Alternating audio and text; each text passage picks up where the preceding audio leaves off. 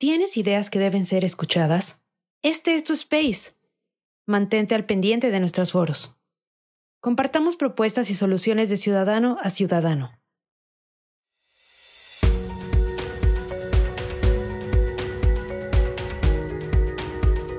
Bienvenidos al espacio de Sociedad Civil México, donde propiciamos el diálogo y el debate ciudadano. En un momento comenzamos.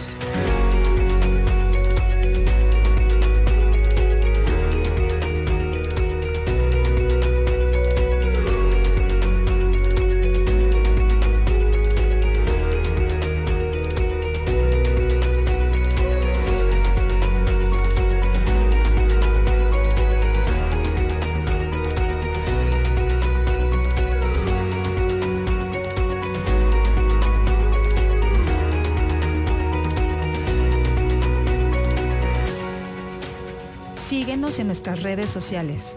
Estamos presentes en Twitter, Facebook, Instagram, TikTok, Spotify y YouTube. Encuéntranos como arroba SocCivilMX.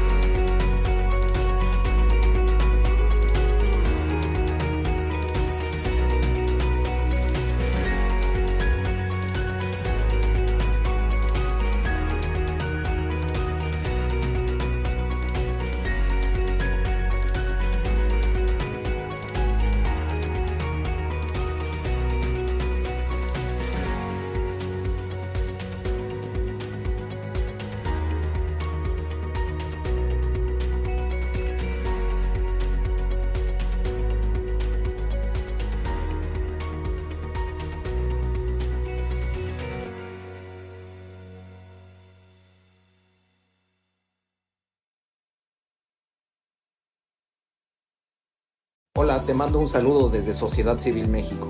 El 2024 cada día está más cerca y necesitamos de tu apoyo para poder acelerar el ritmo. Recientemente, Twitter nos invitó a unirnos a su programa de superseguidores. Hoy en día somos la primer plataforma de superseguidores en habla hispana. Esta plataforma permite a nuestros seguidores regulares puedan patrocinar nuestra iniciativa desde un solo clic. Visita nuestro perfil en Twitter e identifica dónde está la sección de Superfollow o Super Seguidor. Algunos están señalizados con una pequeña estrella. Sigue las instrucciones y listo. Gracias por ser parte de este maravilloso esfuerzo ciudadano. Somos Sociedad Civil México. Gracias. Buenas tardes, buenas tardes. Muchas gracias, gracias por estar aquí. Vamos a empezar como en cada uno de nuestros foros Sociedad Civil México con nuestro aviso legal o disclaimer.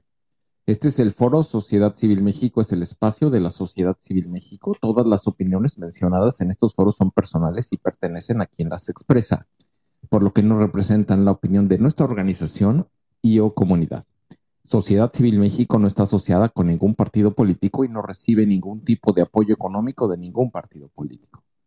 Sociedad Civil México es un esfuerzo de miembros de la sociedad civil dispuestos a trabajar por México, su democracia, instituciones y exitoso futuro y además, orgullosamente, miembros de la red Unidos Unidas. Muchas gracias por estar aquí. Si nos acompañan compartiendo este espacio en sus redes sociales, en la parte superior van a encontrar una flechita o un triangulito que les permite compartir esta liga en sus grupos de WhatsApp, Telegram, eh, Facebook o en otras redes sociales. Y también pueden generar un tweet para invitar a sus seguidores a que, los, a que se sumen a este espacio. Estamos viviendo, ahora sí que estamos viviendo momentos históricos y, es muy importante que de aquí para adelante y hasta el 2024 estemos muy bien informados y estemos muy bien coordinados, eh, porque bueno, la descoordinación y la unión es amiga, es amiga de ya saben quién, la división, el enfrentamiento. Nosotros estamos del otro lado, en la concordia, la comunicación, la coordinación y el trabajo para un mejor país. Eh, así que, por favor, compartan este espacio, compartan este espacio en sus redes, compartanlo en un tweet. Pueden también en la parte inferior derecha encontrar una burbujita o un cuadrito para hacer algún comentario. respecto de lo que aquí estén escuchando y si pueden, por favor, hacer algún comentario invitando, invitando a la gente que le sigue en esta eh, red social eh, para que se enteren que están aquí, que sepan que, que es importante. Como se los decía hace unos minutos, es importante de aquí para adelante estar perfectamente informados. Hemos estado trabajando ya por muchos meses en la construcción de, una estructura que permita la colaboración de la sociedad civil en los procesos, eh, en los procesos políticos. Y se viene un año con un proceso eh, altamente eh, complicado y que sobre todo muy de cuesta arriba, pero que estamos viendo que se ha ido construyendo poco a poco eh, candidaturas competitivas y, y, que seguramente van a resultar en beneficio de nuestro país. En unos, en unos minutos se estará conectando Guadalupe Acosta Naranjo, quien, a quien ustedes ya conocen, ha estado ya con nosotros varias veces y últimamente ha estado en varios medios.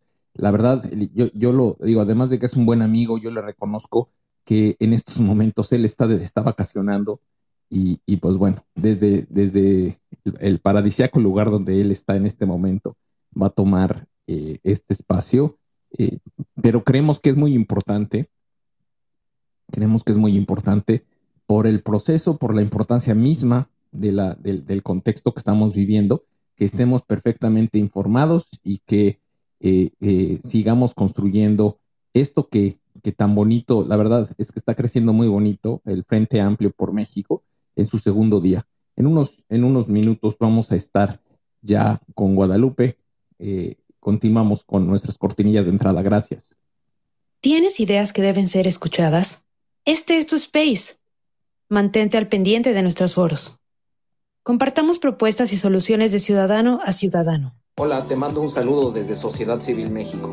El 2024 cada día está más cerca y necesitamos de tu apoyo para poder acelerar el ritmo. Recientemente, Twitter nos invitó a unirnos a su programa de superseguidores. Hoy en día somos la primer plataforma de superseguidores en habla hispana.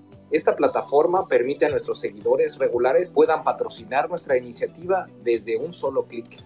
Visita nuestro perfil en Twitter e identifica dónde está la sección de Superfollow o Super Seguidor. Algunos están señalizados con una pequeña estrella. Sigue las instrucciones y listo. Gracias por ser parte de este maravilloso esfuerzo ciudadano. Somos Sociedad Civil México. Gracias. Pues sí, nuevamente gracias. Eh, vamos a, en lo que se conecta Guadalupe, que me, me dijo que está en tránsito en este momento. Como les comentaba, él está vacacionando.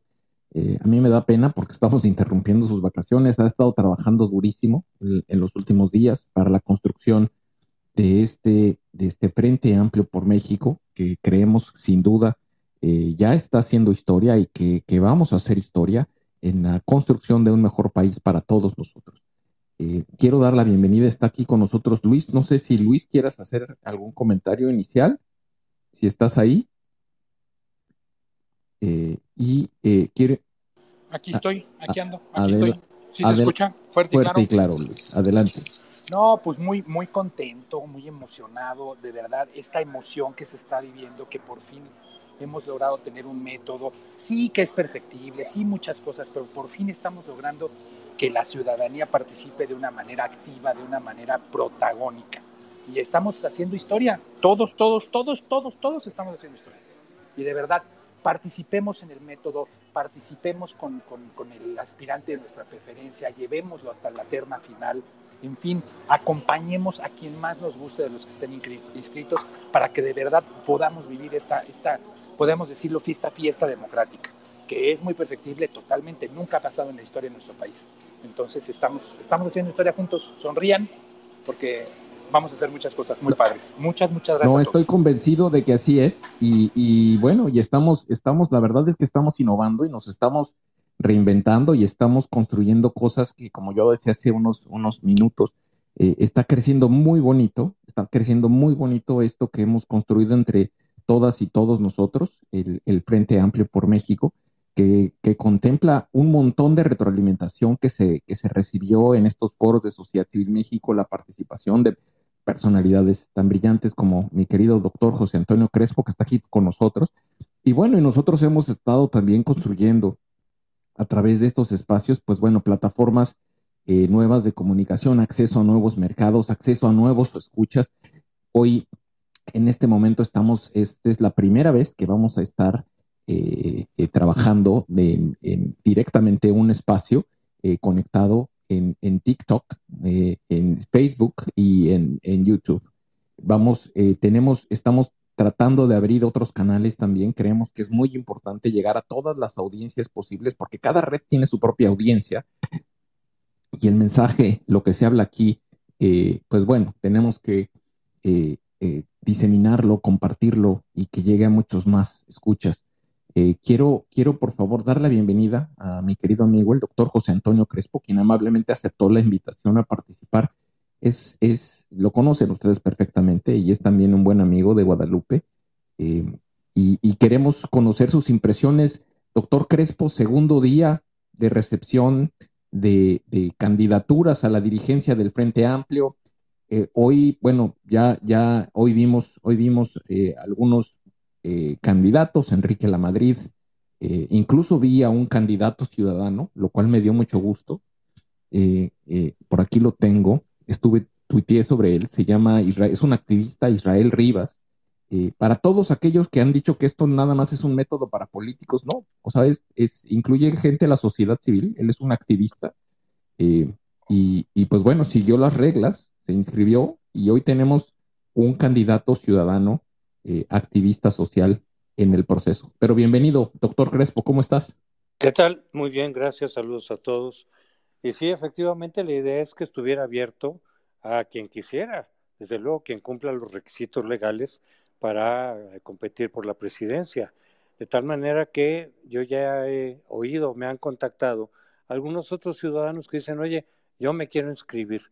Este, y ya, bueno, pues ahí están las reglas, se tienen que difundir más, eh, pero desde luego que está abierto a quien quiera entrarle y luego ya vienen los procesos de, de filtros. El primero, muy debatido, muy discutido, el de las firmas, pero bueno, el hecho es de que, pues eh, sí, va, por supuesto que va a haber varios de los aspirantes que consigan esas firmas y eso ya les permitirá, permitirá continuar con el procedimiento, los debates, otras encuestas que evalúen otros aspectos como intención de voto, etcétera, pero la idea es esa, ¿no? Que, nadie puede decidir en un proceso abierto y democrático quién puede participar o quién no, eh, a diferencia de, de, lo que pasa en Morena, que fue López Obrador el que dijo quién sí puede, ¿no? Por ahí salió J. Cole diciendo yo quiero y nada.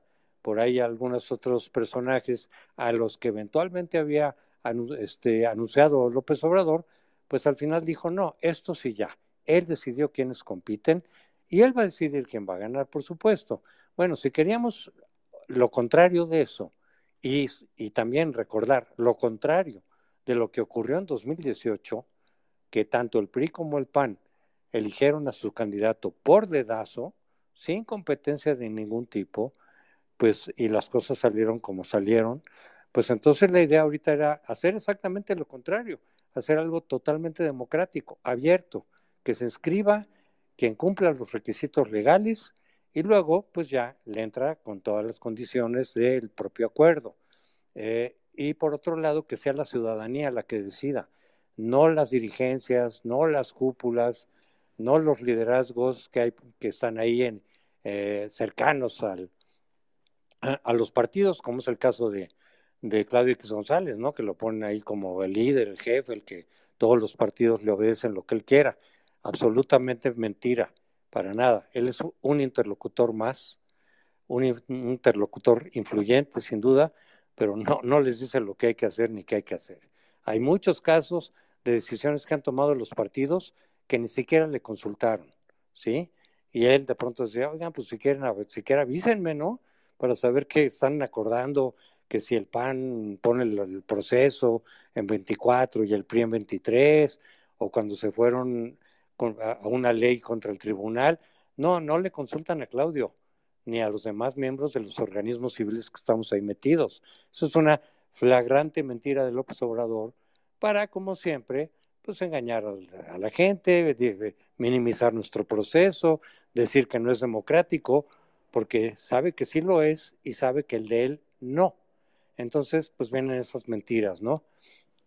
Pero el hecho es ese, que finalmente lo que queríamos era darle una gran legitimidad al candidato opositor que surja de este proceso, no solo con encuestas, que las encuestas desde luego, cuando son bien hechas, cuando son genuinas, cuando de veras reflejan lo que la gente quiere, que no estén manipuladas, porque allá también las manipulan, pues sí dice mucho.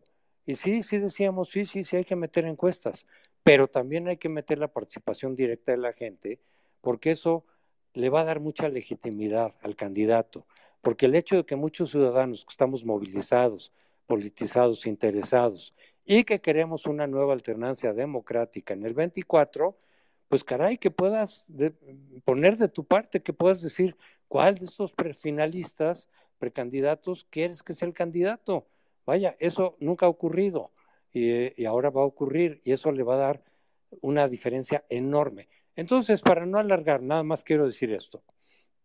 Hace más o menos un mes, esto lo platicamos mucho en estos spaces, con sociedad, lo sabe, lo platicamos mucho, que a mí lo que me preocupaba de la elección del Estado de México, que yo veía que, pues, que no era tan fácil que ganara el PRI y el PAN y el PRD, que se viniera un desánimo, que había una idea muy extendida de que ahí se decidía el 24, que quien ganara el Estado de México ya ganaba la presidencia. Mi posición siempre fue, no, señores, no ha pasado eso. Ha habido muchas veces que quien gana el Estado de México pierde la presidencia, muchas veces. Y en parte porque la lógica de los estados, aunque sea un estado tan importante como el Estado de México, es distinta a la lógica de las elecciones federales. Entonces a mí lo que me preocupaba, sospechando que efectivamente podía ganar Morena y por varias razones, decía, no vaya eso a traducirse en un desánimo, eh, hay mucha gente que ya tira la toalla, y sí lo hubo, porque siempre estábamos a oír a mucha gente, opinadores incluso, no morenistas, que decían, pues ya, ya ganó Morena, pues ya, ¿qué le hacemos? ¿Ya para qué? Vamos a concentrarnos en el Congreso, la capital, si acaso, pero pues ya. Y ahora yo decía, pues pueden pasar muchas cosas. Yo decía, además de que eh, las elecciones federales son muy distintas a las estatales eh, en su lógica, sea, pues caray, falta un año, hombre, y en, un año pasan muchas cosas. Bueno, pues ya lo estamos viendo, ¿sí? Ya vimos que cambió el panorama radicalmente, tanto por el anuncio del método, que finalmente se logró con dificultad, eso, de eso igual nos platica al rato Guadalupe, con dificultad se logró que se introdujera este método de participación directa, pero el método en sí, más democrático, más abierto, etcétera, pues lo que, lo que pensábamos, jaló la atención de los medios, jaló eh, la, la, opinión pública, a ver cómo está hecho el método, a ver, sí, con críticas de muchos, este, con deficiencias, no, no, no, no es posible lograr un consenso en todo, pero es lo, lo mejor que pudimos lograr y yo por lo menos creo que es suficiente para lo que estamos enfrentando. Y luego, sin que tuviera ninguna relación, sale la candidatura de Xochitl, a la cual mucha gente le había estado diciendo desde hace mucho, oye, pues lánzate a la presidencial, tú tienes mucho que ofrecer, tú tienes mucho potencial, y por lo que ustedes quieran, pero coincide, coincide el anuncio del método opositor con el hecho de que Xochitl diga, sí me lanzo. Y de pronto Xochitl tiene una respuesta que yo no me esperaba tan fuerte, de mucho apoyo de ciudadanos, de opinadores, de analistas, eh, como, como no había visto yo ninguno de los anteriores, de los otros precandidatos. En los otros precandidatos siempre hay el debate de que, pues yo prefiero a fulano y este no por tal cosa, y este sí, pero a medias. Pero Xochitl ha logrado no un consenso del 100%, también hay gente por ahí no morenista que no le gusta a Xochitl, pero, pero vaya, el apoyo que ha logrado espontáneo de muchos ciudadanos es enorme y por eso ya automáticamente llamó la atención, no solo de los medios, sino que ya le generó mucho temor a Morena y al propio López Obrador. ¿Y qué hace López Obrador? Tratar de, eh, minimizar, de devalorizar de, evaluar esa candidatura posible o precandidatura o ese potencial diciendo que es por dedazo de Claudio X, de Salinas, Salinas no tiene nada que ver con esto. De Diego Fernández. Diego Fernández hace mucho que no, que no tiene ninguna participación en la política. Tiene sus opiniones y demás, pero ya no incide en nada.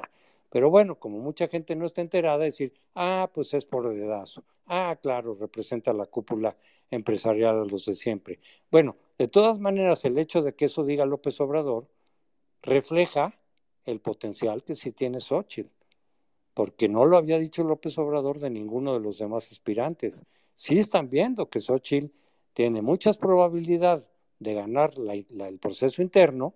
Yo no digo que garantía, pues vamos a ver qué pasa. Está abierto, esto es democrático. Este, pero sí una, una probabilidad por el apoyo que le hemos visto. Y segundo, que sí se puede convertir en una candidata de la oposición con el potencial de derrotar a Morena. Eso a mí me parece que a mucha gente ya que ya había tirado la toalla, le está quedando claro de que sí hay juego, como se dice, o sea, hay tiro.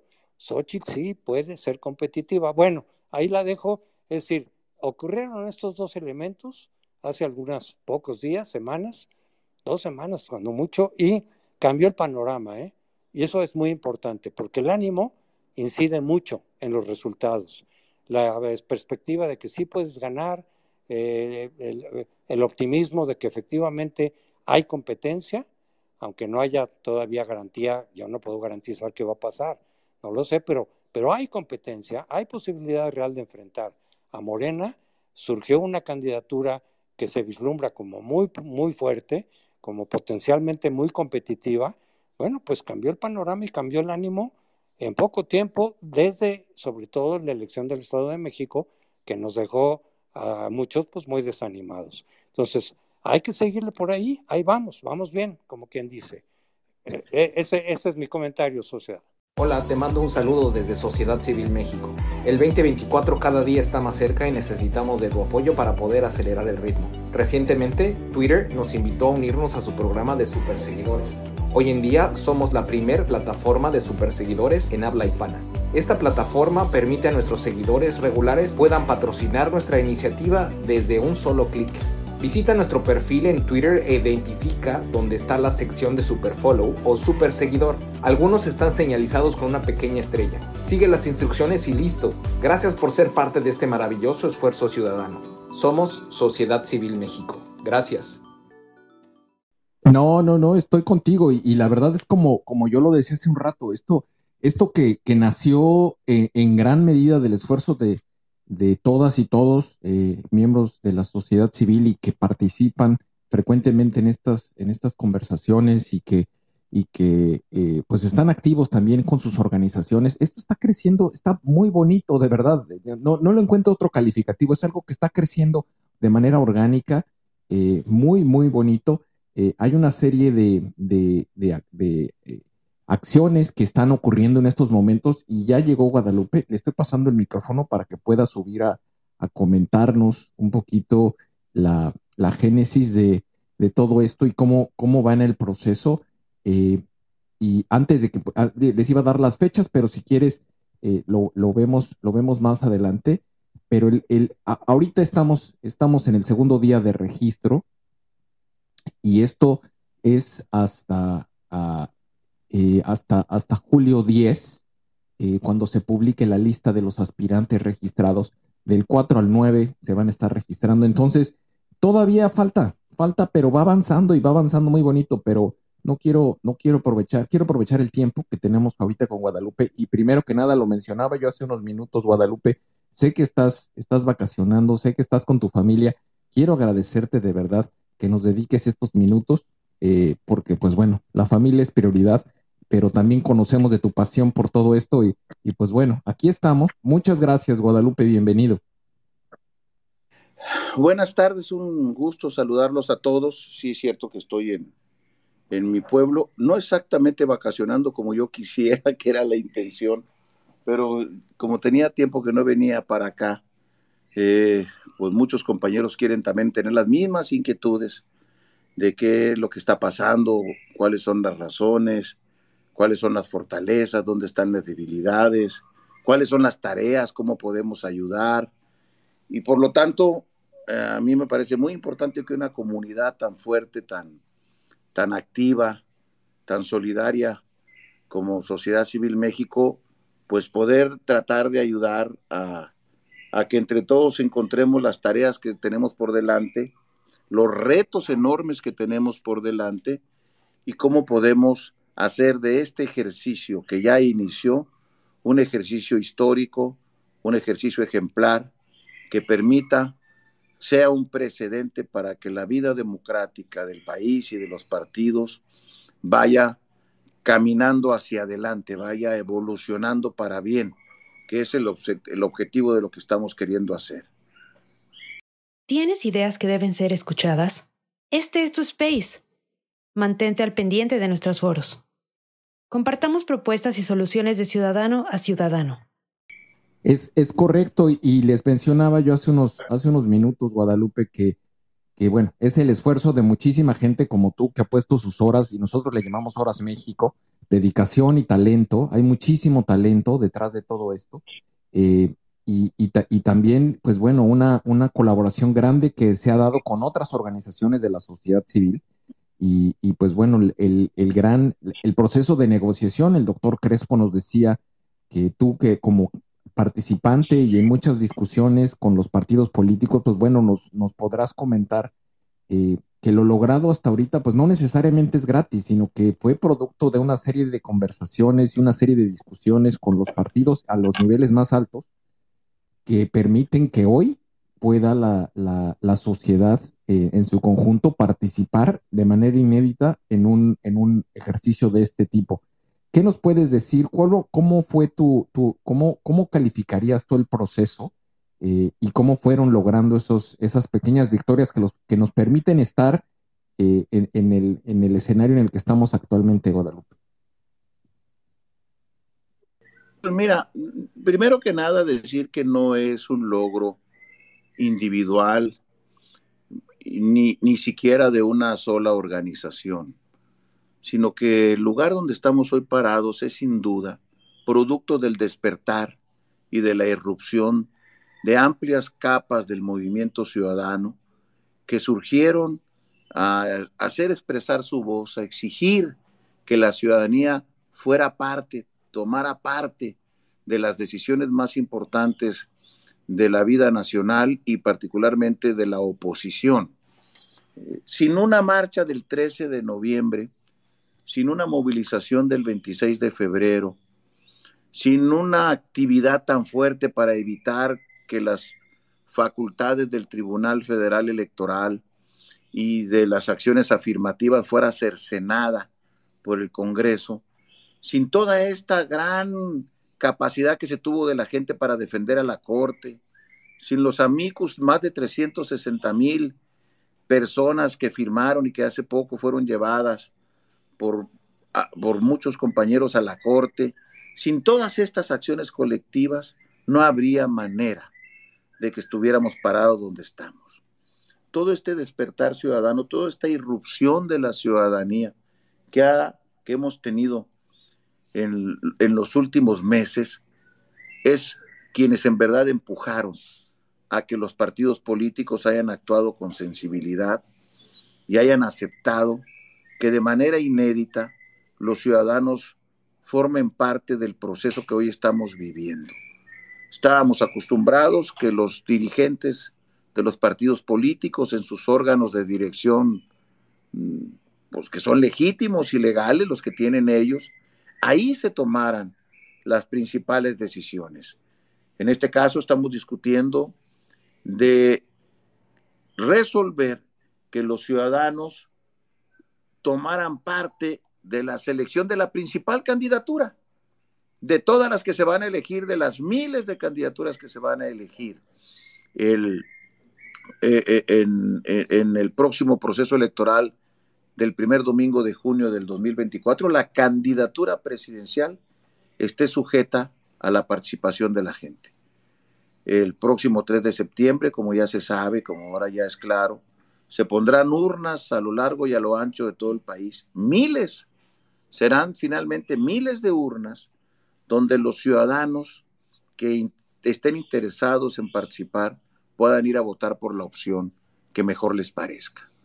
Esto que ya es normal en otros lugares del mundo. En Estados Unidos, hacer primarias es un asunto de cada elección, regulado por la ley, organizado por la autoridad electoral y allá para que se elija el candidato del Partido Demócrata o del Partido Republicano, se va haciendo todo un proceso organizado por las autoridades electorales para seleccionar de la mano de los ciudadanos a los aspirantes que simpatizan con los que simpatizan los republicanos o los demócratas. En Sudamérica, esto es un asunto de muchos países. Las pasos, como se llaman allá, ya se volvieron cotidianas. En México lo cotidiano era el dedazo, el acuerdo cupular, la cargada.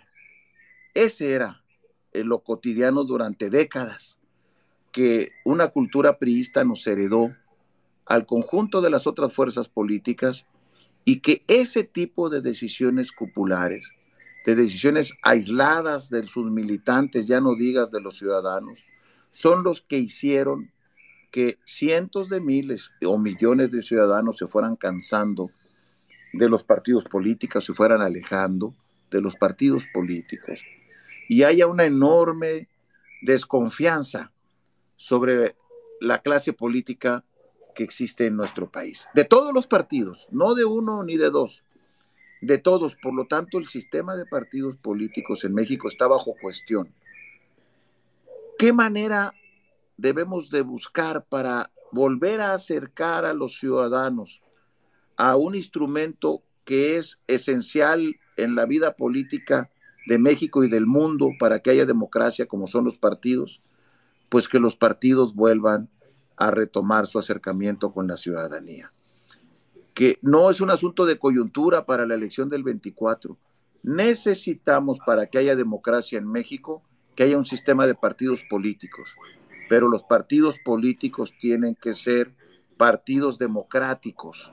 Si los partidos políticos no son democráticos, entonces no habrá democracia en México plena. Por eso, esta lucha para que los partidos entendieran que nosotros tenemos que tener una forma de selección donde los ciudadanos participen, no es un capricho de nadie, no es un asunto para favorecer a una persona, es algo para modificar el sistema democrático en México para que los partidos se democraticen, consulten a los ciudadanos. Por eso es tan importante este logro que se dio. Aún no está en la ley, es más bien una decisión que tomaron los partidos. Yo espero que después del 2024 de este ejercicio, una de las tareas que tengamos que tener es que se haga ley, que se incorpore a la Constitución, que sea obligatorio, que no sea optativo, que siempre los partidos vuelvan a consultar a los ciudadanos por ministerio de ley, por una disposición legal y no porque haya sido como hoy fue una concesión, no una concesión al Frente Cívico, no una concesión a Sociedad Civil México, no una concesión a algunas personas, no, a la sociedad, a esos cientos de miles que salieron a marchar el 13 de noviembre, y el 26 de febrero, sobre el cual nadie es dueño, nadie es propietario. La gente que llegó llegó por su propio pie, no porque lo fueran convocados por alguna persona en particular. No le dieron confianza más que a sus pies y a su cerebro y fueron a marchar en defensa de la democracia. Nadie se puede sentir dueño de la marea rosa.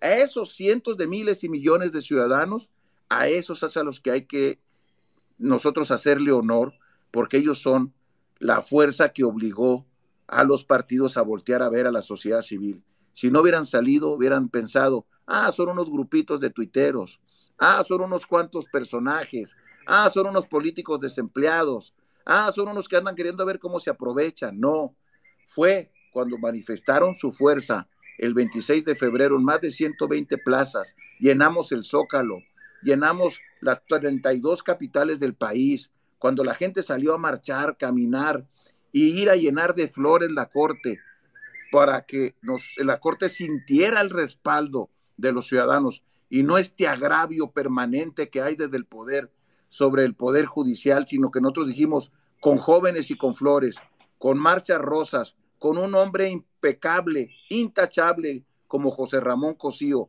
emitiendo un discurso absolutamente jurídico y adecuado de lo que debería de ser. Eso es lo que logró que hoy los partidos abrieran sus puertas y podamos tener el primer ejercicio inédito el 3 de septiembre. Y yo estoy, la verdad, muy satisfecho, porque cuando nosotros iniciamos la tercera semana de noviembre del 2021, cuando se formó el Frente Cívico, y en él pusimos como tarea que iba a haber primarias, más de alguno nos tiró de locos. Y tenían razón porque no se nos ha quitado lo loco todavía. Eso no se cambia, aunque nos hayan dado la razón. Pero nos tiraron de locos, nos dijeron que no iba a ser posible.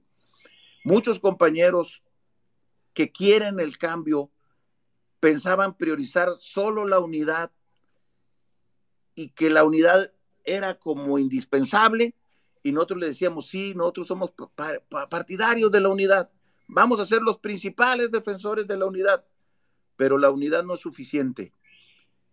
La unidad necesita la legitimidad ciudadana.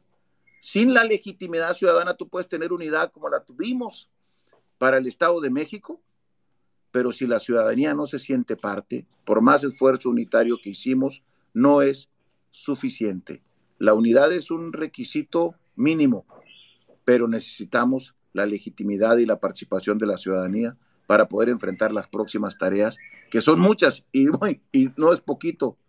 Tenemos que derrotar al sistema de partido de Estado que se ha construido en estos años en México, que tiene un enorme poder, que no tiene ningún escrúpulo, que no están dispuestos a aceptar el cumplimiento de la ley ni de la constitución, que tienen los programas sociales, que tienen eh, todo el poder de veintitantos estados, que tienen a los medios de comunicación masiva, pues, Televisa y TV Azteca están en el cuarto de junto del presidente.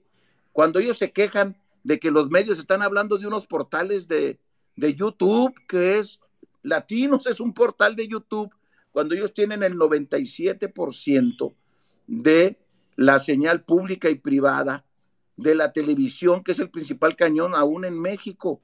Es desde estas plataformas que se han hecho horizontales, donde ellos dicen que no, que no, que, que, los estamos atacando.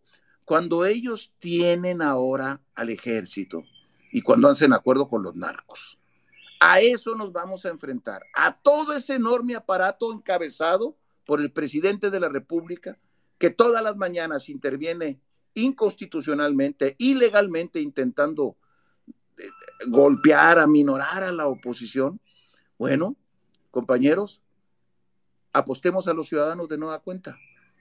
No tenemos otra ruta más que apostarle a los ciudadanos. Si los ciudadanos salen, se enamoran, se apasionan, se entusiasman, lo toman como una parte de sí, entonces claro que les podemos ganar y es lo que yo creo que haremos, les vamos a ganar la elección si logramos que esto termine de manera adecuada el próximo primer domingo de junio del año que viene. Es, es correcto. Eh, Guadalupe, y estoy viendo aquí que acaban de dar una noticia de último minuto. La Comisión de Quejas y Denuncias del INE da luz verde al proceso de elección del responsable de la construcción del Frente Amplio por México, con las mismas limitaciones ordenadas al proceso de Morena, como evitar llamados al voto y hacer promesas de campaña, hablar de plataformas y planes de gobierno. Eso quiere decir que ya se cuenta con la licencia para operar para todos aquellos que han estado cuestionando la, la, legalidad de la estructura del Frente Amplio por México. Felicidades, Guadalupe. Pues, pues, sí, era algo que iba a pasar desde mi punto de vista de manera lógica. Hay que decir, compañeros, que nosotros, ¿quiénes fuimos a impugnar este manejo abusivo inconstitucional y ilegal que desde la presidencia de la República se lanzó desde hace dos años. Hace dos años el presidente de la República, después de la elección de 2021, decidió adelantar el proceso electoral y abrió para sus partidos, su sistema, el término de que las corcholatas tenían que comenzar a andar. Dos años Dos años después, cuando él ya formalizó este proceso, quienes fuimos a reclamar que era ilegal fue nuestra coalición, la coalición de los partidos opositores, y metimos un recurso ante el INE. El INE terminó dando la razón solamente en parte y dijo que Morena podía seguir con su proceso y le puso ciertas condicionantes. Como no quedamos satisfechos, fuimos al TRIFE, al tribunal, y el tribunal ratificó estas decisiones. No nos gustan, pero la ley es la ley. Yo no puedo decir que lo que resuelve el INE y resuelve el TRIFE lo voy a aceptar solo cuando a mí me conviene. Yo no soy López Obrador para decir, ah, ahora esto no me conviene y por lo tanto no lo acepto y hay que esperarnos hasta noviembre. Mira nomás, nosotros fuimos a reclamar los órganos que tienen facultad para resolver al respecto, como son el INE y el TRIFE, pusieron ciertas reglas. En base a estas reglas es como nosotros abrimos el proceso hoy para seleccionar al responsable del Frente Amplio Va por México y con estas normas vamos a actuar. Pero debe de quedar claro, nosotros fuimos a impugnar. Ellos ponen las normas, bueno, ahora estamos adoptando las normas que pusieron para poder seguir adelante, porque hubiera sido un grave error nuestro, como algunos amigos, que algunos de buena fe cariñosamente nos dicen, no, no, no hagan eso porque pueden, están haciendo, no, no, no, y espérense a noviembre. Oigan, compañeros, hay una cosa que se llama defensa propia. El presidente comenzó hace dos años a violar la constitución. Nos trae, perdonen ustedes el florido lenguaje, a chingadazos mañana, tarde y noche. Tienen dos años sus corcholatas recorriendo el país. Tiene su partido violando la ley. Tienen todos los espectaculares del mundo. Tienen todas las bardas pintadas en todo el país, hasta en los municipios más recónditos. recónditos. Tienen, tienen camiones, tienen calcomanías, tienen estructuras. Y la gente dice, oye, qué raro que vaya adelante Morena. Pues como Chuergados no va a ir adelante si es el único caballo que salió corriendo desde hace dos años y los demás no podemos salir. ¿Cómo? ¿Quién esperaba en su sano juicio que Morena esté abajo? Si Morena está desde hace dos años encabezado por el presidente y sus corcholatas violando día, tarde y noche la constitución y haciendo campañas adelantadas y haciendo eventos y recorriendo el país y yendo a, hacer mítines, eventos, llenando de propaganda, pues compañeros, si alguien pensaba que los compañeros que no estaban haciendo eso iban a salir adelante, pues o somos muy ingenuos o somos de muy buena voluntad y aparte nos dicen, oye, ya está en la etapa final, espérate hasta noviembre. No, compañeros, a mí se meten a mi casa a querer matar a mi familia yo saco la pinche pistola y le doy un balazo al cabrón que se me acerque. Se llama defensa propia. Y estamos en defensa de la Constitución. Y estamos en defensa de la ley. Y estamos en defensa de nuestras libertades. Yo creo que cometen un error los que nos quieren decir, espérate hasta noviembre, como si tuviéramos con el suelo parejo. E, e, es, es, es francamente, mm, pues no sé si una buena fe Claro que yo quisiera que esto no existiera. Yo hubiera preferido que el tribunal hubiera parado todo. El INE hubiera parado todo, pero el INE no lo paró, ni el tribunal tampoco. Ah, compañeros, defendámonos, actuemos. Y miren, en 10 días que nos comenzamos a defender, que cambiamos el método, que acá dijimos que habría con todos los problemas y, los traspiés y las confusiones que tuvo nuestro arranque, porque hubo confusión, eh, pero ya ahorita a esta altura le quitamos la narrativa al presidente. Se habla mucho más de la actuación de lo que está haciendo el Frente Amplio y nuestros aspirantes. Estamos con 10 días que el presidente está entripado y luego han surgido fenómenos nuevos, personajes nuevos que han irrumpido en la vida nacional. Y entonces, compañeros, estamos ganando la ofensiva, ¿Por qué tenemos que retirarnos ahora que vamos para adelante? Hay gente que nos digan, párense, párense, váyanse para atrás. No, yo, yo recomiendo no hacerles caso a esas buenas voces. Yo recomiendo redoblemos el paso, trabajemos más, recorramos el país, defendamos nuestra democracia. Eso es lo que yo recomiendo. Y ahorita que el tribunal resolvió lo que tenía que resolver, no podía resolver otra cosa, ahora tenemos ya también una resolución legal bajo nuestras espaldas y es el momento de redoblar el paso. Es correcto. Y, hace unos días tuvimos aquí a Andrés Pascoe, eh, que seguramente ubicas, eh, y, nos hacía el comentario como su en análisis eh, político y nos decía, bueno, pues es que están violando también ustedes la ley. Y, le poníamos el símil de que qué harías tú si estás, si estás, te estás enfrentando a una banda en un, en un callejón en la noche y ellos traen chacos y traen navajas y, y, todo, y tú te tienes que defender, pues te defiendes con lo que puedas y con lo que tengas a la mano. Y creo que, creo que, como bien decía hace un rato, pues esto que empezó golpeado ha ido creciendo muy bonito, de verdad. Eh, yo, yo me congratulo, me emociona mucho lo que estamos viviendo, de verdad, me emociona mucho. Y me gustaría mucho que el doctor Crespo, que se nos cayó ahorita, que tenía el micrófono habilitado y lo perdimos, nos diera sus primeras reflexiones después de que ya se hizo el anuncio oficial del tribunal. Pero, pero creo, que, creo que estamos logrando el objetivo, que, en un inicio, Guadalupe, recordarás, era, se trataba específicamente de generar eh, que la gente se entusiasmara con el proceso y al menos en las redes sociales, vamos, y en el interés del público en general, que está informado, habrá todavía algunos segmentos de la población que hay que comunicarnos con ellos y hay que, hay que transmitir esa emoción. Nosotros vemos que la emoción sigue creciendo y sigue creciendo. Eh, no sé tú cómo lo veas, eh, digo, nuestra perspectiva muchas veces es muy local, muy limitada. Tú que andas por todo el país, ¿cómo lo vas viendo? ¿Qué vas, qué vas notando? Mira, no se habla de otra cosa. Le estamos robando la iniciativa al personaje. La gente se da cuenta cuando el presidente se comienza a molestar, que el presidente pierde la cabeza. El presidente ahorita está aturdido. Él, al mejor publicista, se le va la liebre. Él está convirtiendo nuestro proceso en un punto de referencia nacional. Yo solamente pido que hay que cuidar la unidad. Eh, en este momento hay varios aspirantes todavía. Cada quien tenemos a nuestro preferido o nuestra preferida. Yo no soy alguien que ignore lo que está sucediendo en el fenómeno social que estamos viviendo, pero quienes hemos empujado que haya un proceso electoral donde se termine votando en urnas después de que haya debates, porque aquí habrá debates y allá los prohíben, porque aquí se le están pidiendo un mínimo de requisitos para poder participar y allá nomás bastaba hacer corcholata, porque aquí también habrá, porque aquí hay árbitro y allá el árbitro es el presidente, porque tenemos muchas cosas superiores a él, tenemos que cuidar que él o la compañera que salga electa el 3 de septiembre salga en la más amplia unidad.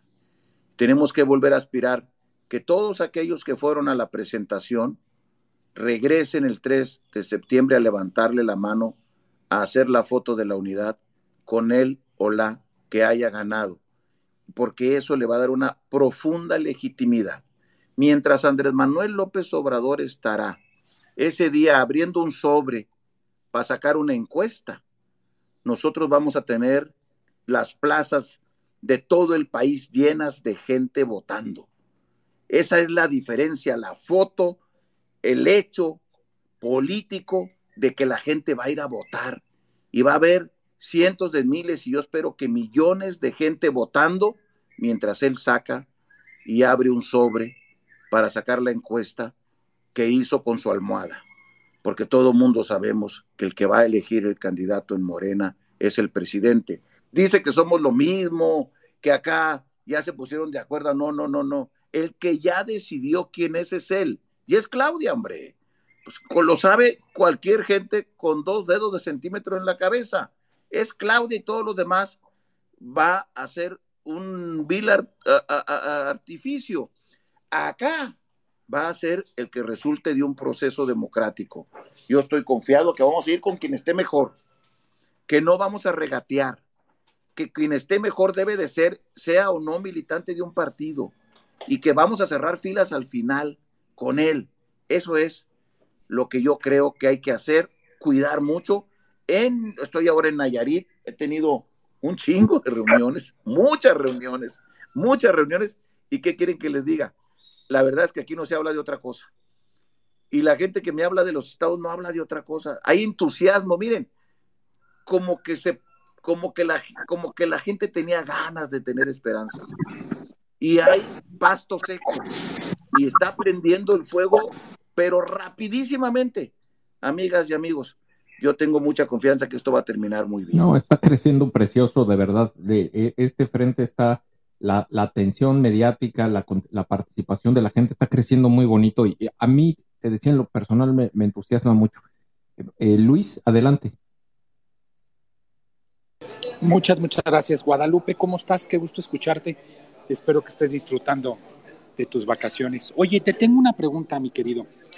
Este, dentro de los aspirantes a representar este Frente Amplio por México, ya tienen en su poder el gran trabajo que, se hizo por parte de Unidos de la Ciudadanía con Nido para la gran propuesta del gobierno de coalición. ¿Ellos ya la tienen en su mano, mi querido Guadalupe?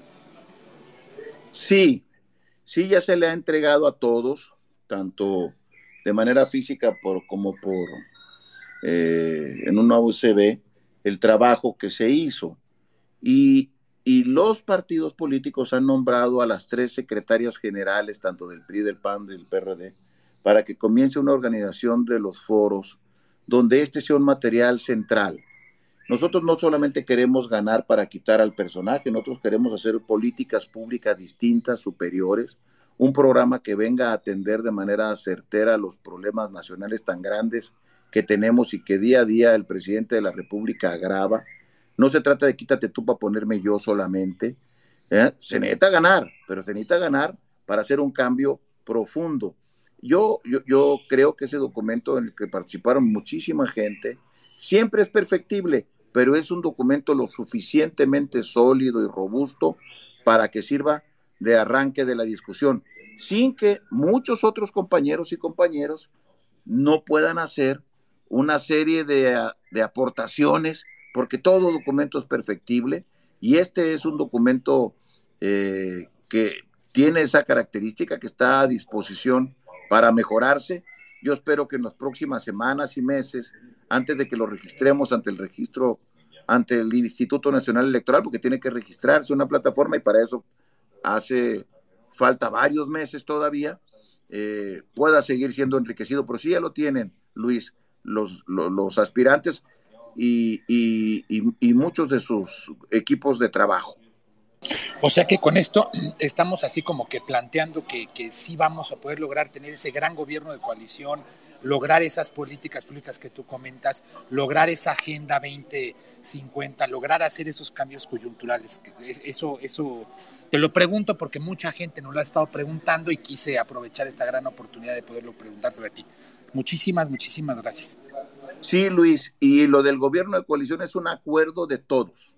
Gane quien gane, vamos a abandonar el rancio presidencialismo, vamos a ir por un nuevo sistema político mucho más colegiado, con contrapesos en el Congreso, en la sociedad, donde el presidente ya no sea el todopoderoso, sino ir hacia un nuevo sistema de gobierno que abandone el viejo sistema presidencialista que con Andrés pues terminó siendo lo más duro que habíamos vivido nunca. Entonces, todo eso son acuerdos ya también de eh, la coalición. Y, como digo, y esto te lo comento a ti, y, desde Unidos hemos estado trabajando ya eh, en realizar los primeros acercamientos con José Ángel Gurría, quien, como tú sabes, va a estar trabajando en, pues en, en dentro de este Frente Amplio por México, tomando la dirección del proyecto de nación eh, que sin duda va a considerar los elementos que forman parte de, ese plan de gobierno que preparamos entre todas y todos eh, para que nadie se quede atrás con, esas políticas públicas que muchas de ellas, y, no me canso porque la verdad me da mucho orgullo, se tomaron eh, muchísimas horas de, estas, de estos espacios que tenemos aquí nosotros, este debate se convirtieron a través de inteligencia artificial en textos y esos textos contribuyeron y alimentaron esas propuestas. Eh, y pues bueno, estamos, la verdad estamos muy orgullosos de que muchas de las iniciativas que tienen nombre y apellido, que se alimentaron también desde la plataforma de Nido eh, a través de, WhatsApp, eh, forman parte ahora de políticas públicas que, pues son alimentadas por todos nosotros y que, como decía yo hace unos, hace unos minutos, además de que se les ha entregado a casa a uno de los candidatos, ahorita estamos ya para ya cerrar esa pinza para trabajar de cerca con, con el doctor José Ángel Gurría, que como mencionaba, tiene, va, aceptó la dirección del proyecto de nación dentro del Frente Amplio por México. Pero antes de que se nos caiga nuestro doctor eh, Crespo, que está aquí con nosotros, eh, sé que es un buen amigo tuyo, Guadalupe, y quiero que, te mande un mensaje. ¿Estás ahí, doctor? Aquí estoy, aquí estoy, desde luego.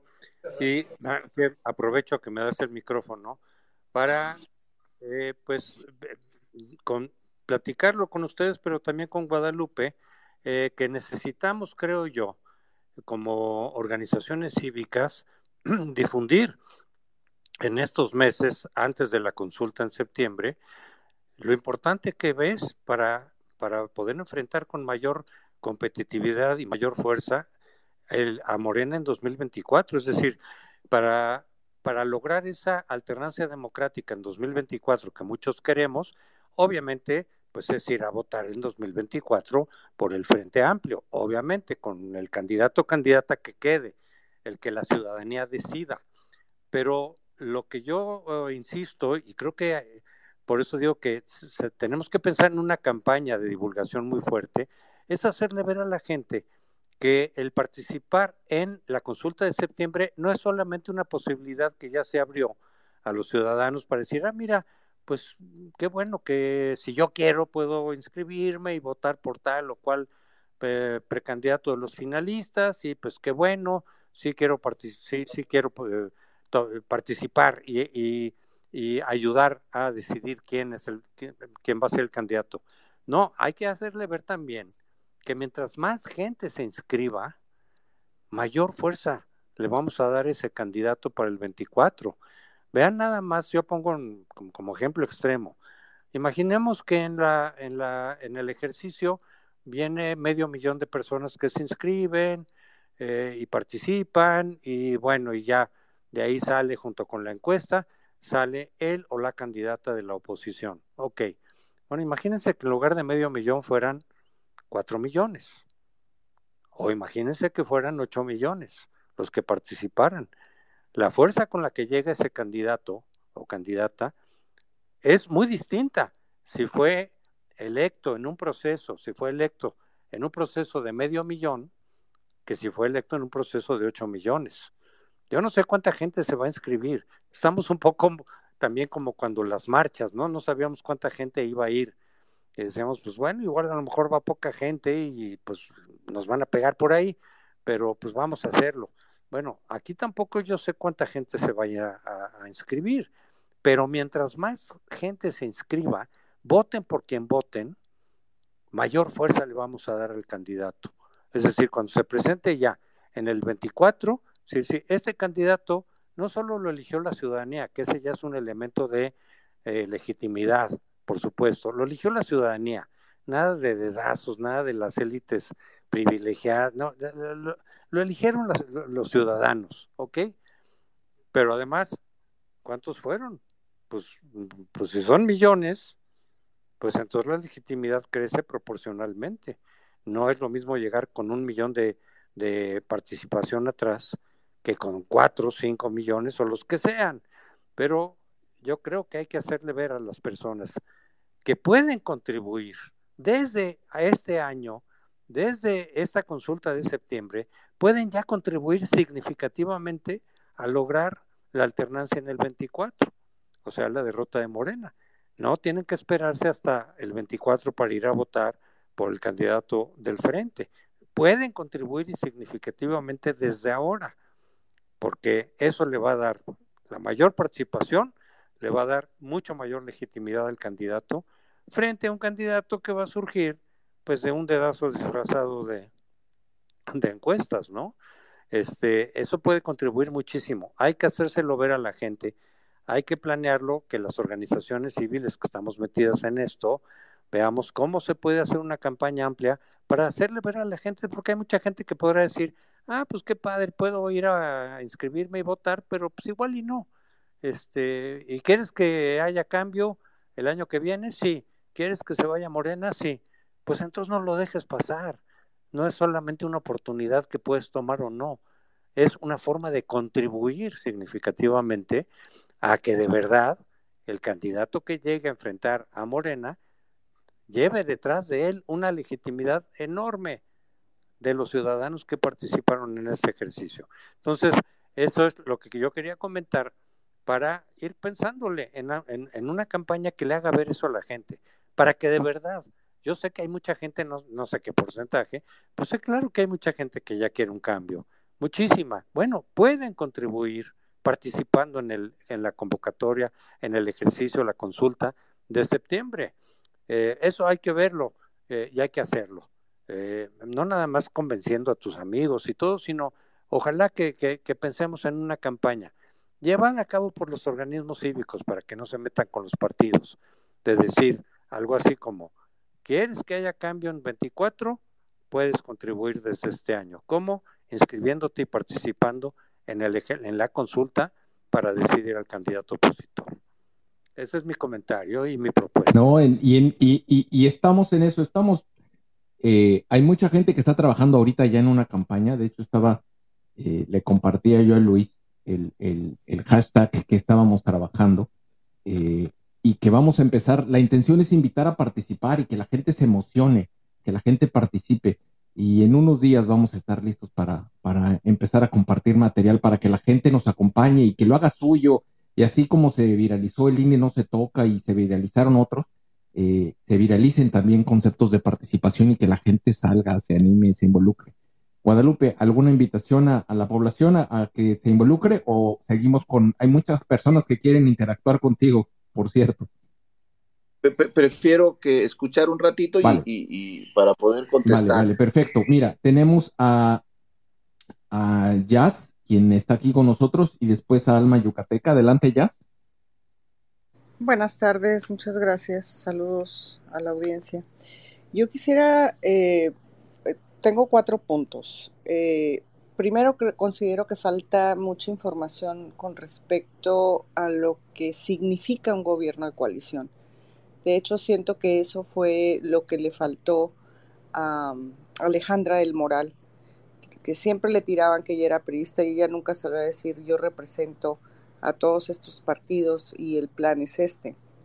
Como ocurrió en Durango, que fueron muy claros lo que significaba un gobierno de coalición.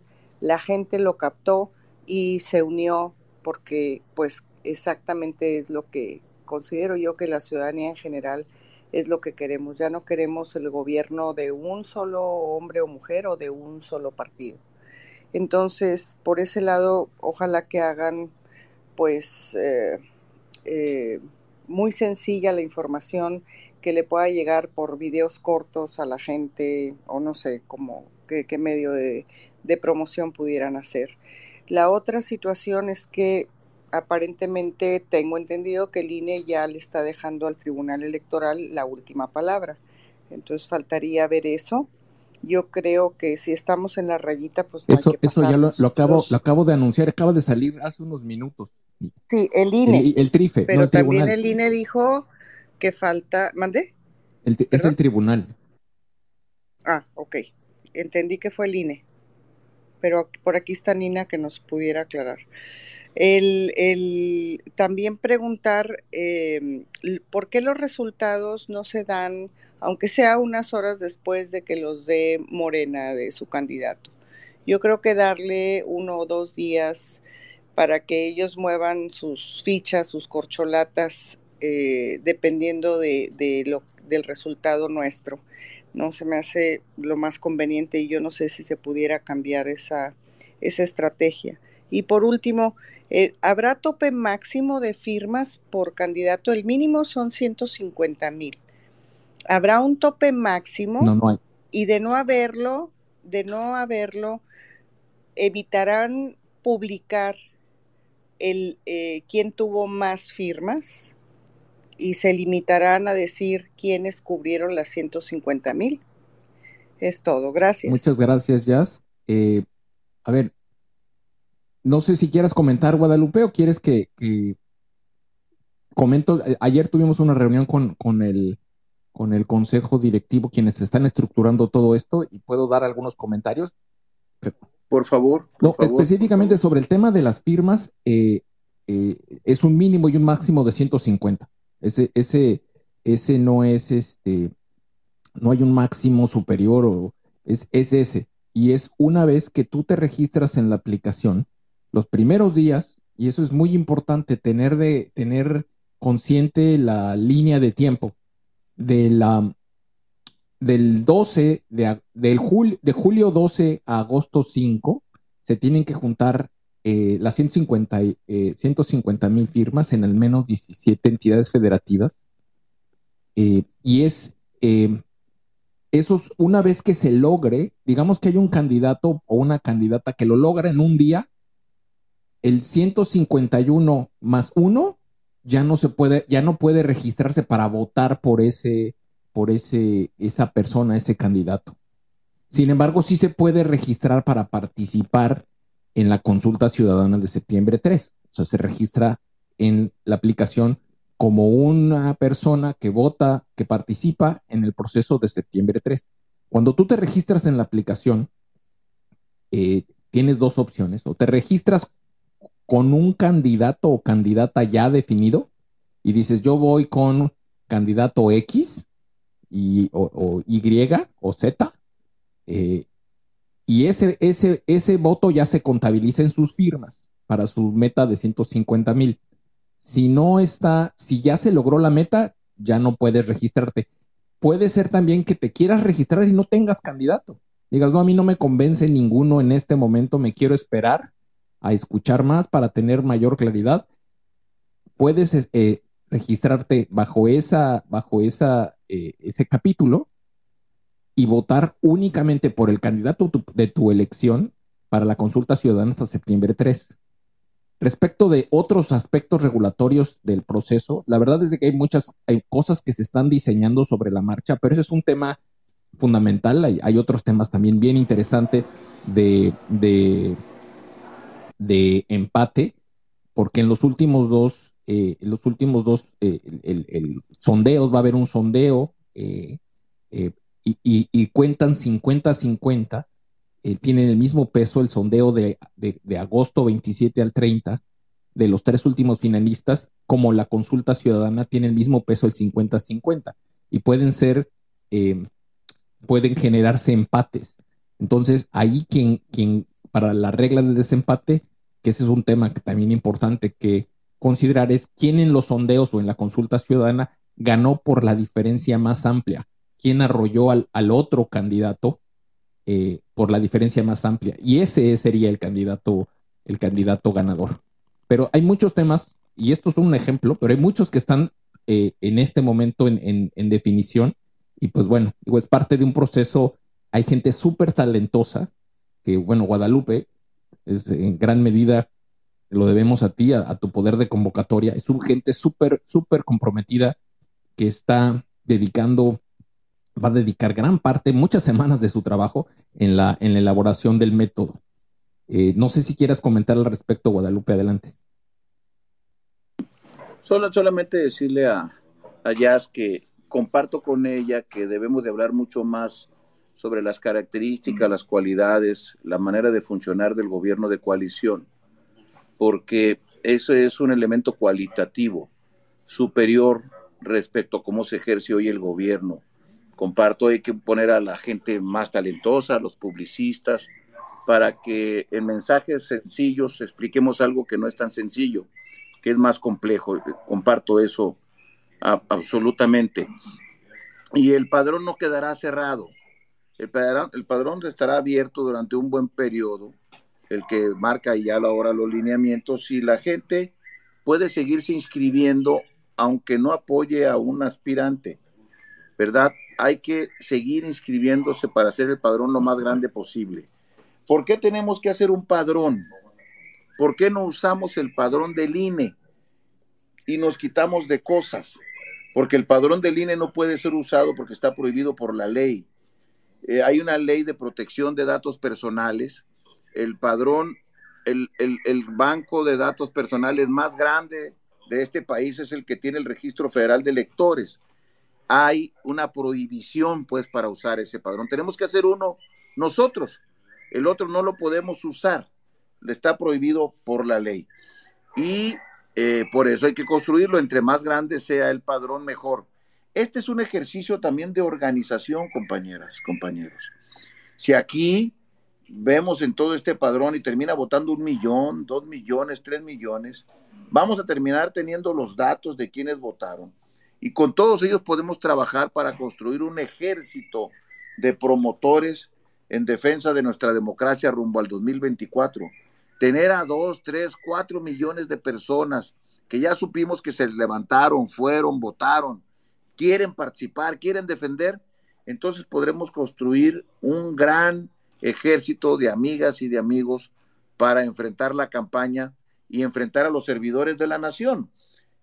Es mucho más poderoso un ejército de gente voluntaria, de gente que quiere ayudar, que va por convencimiento.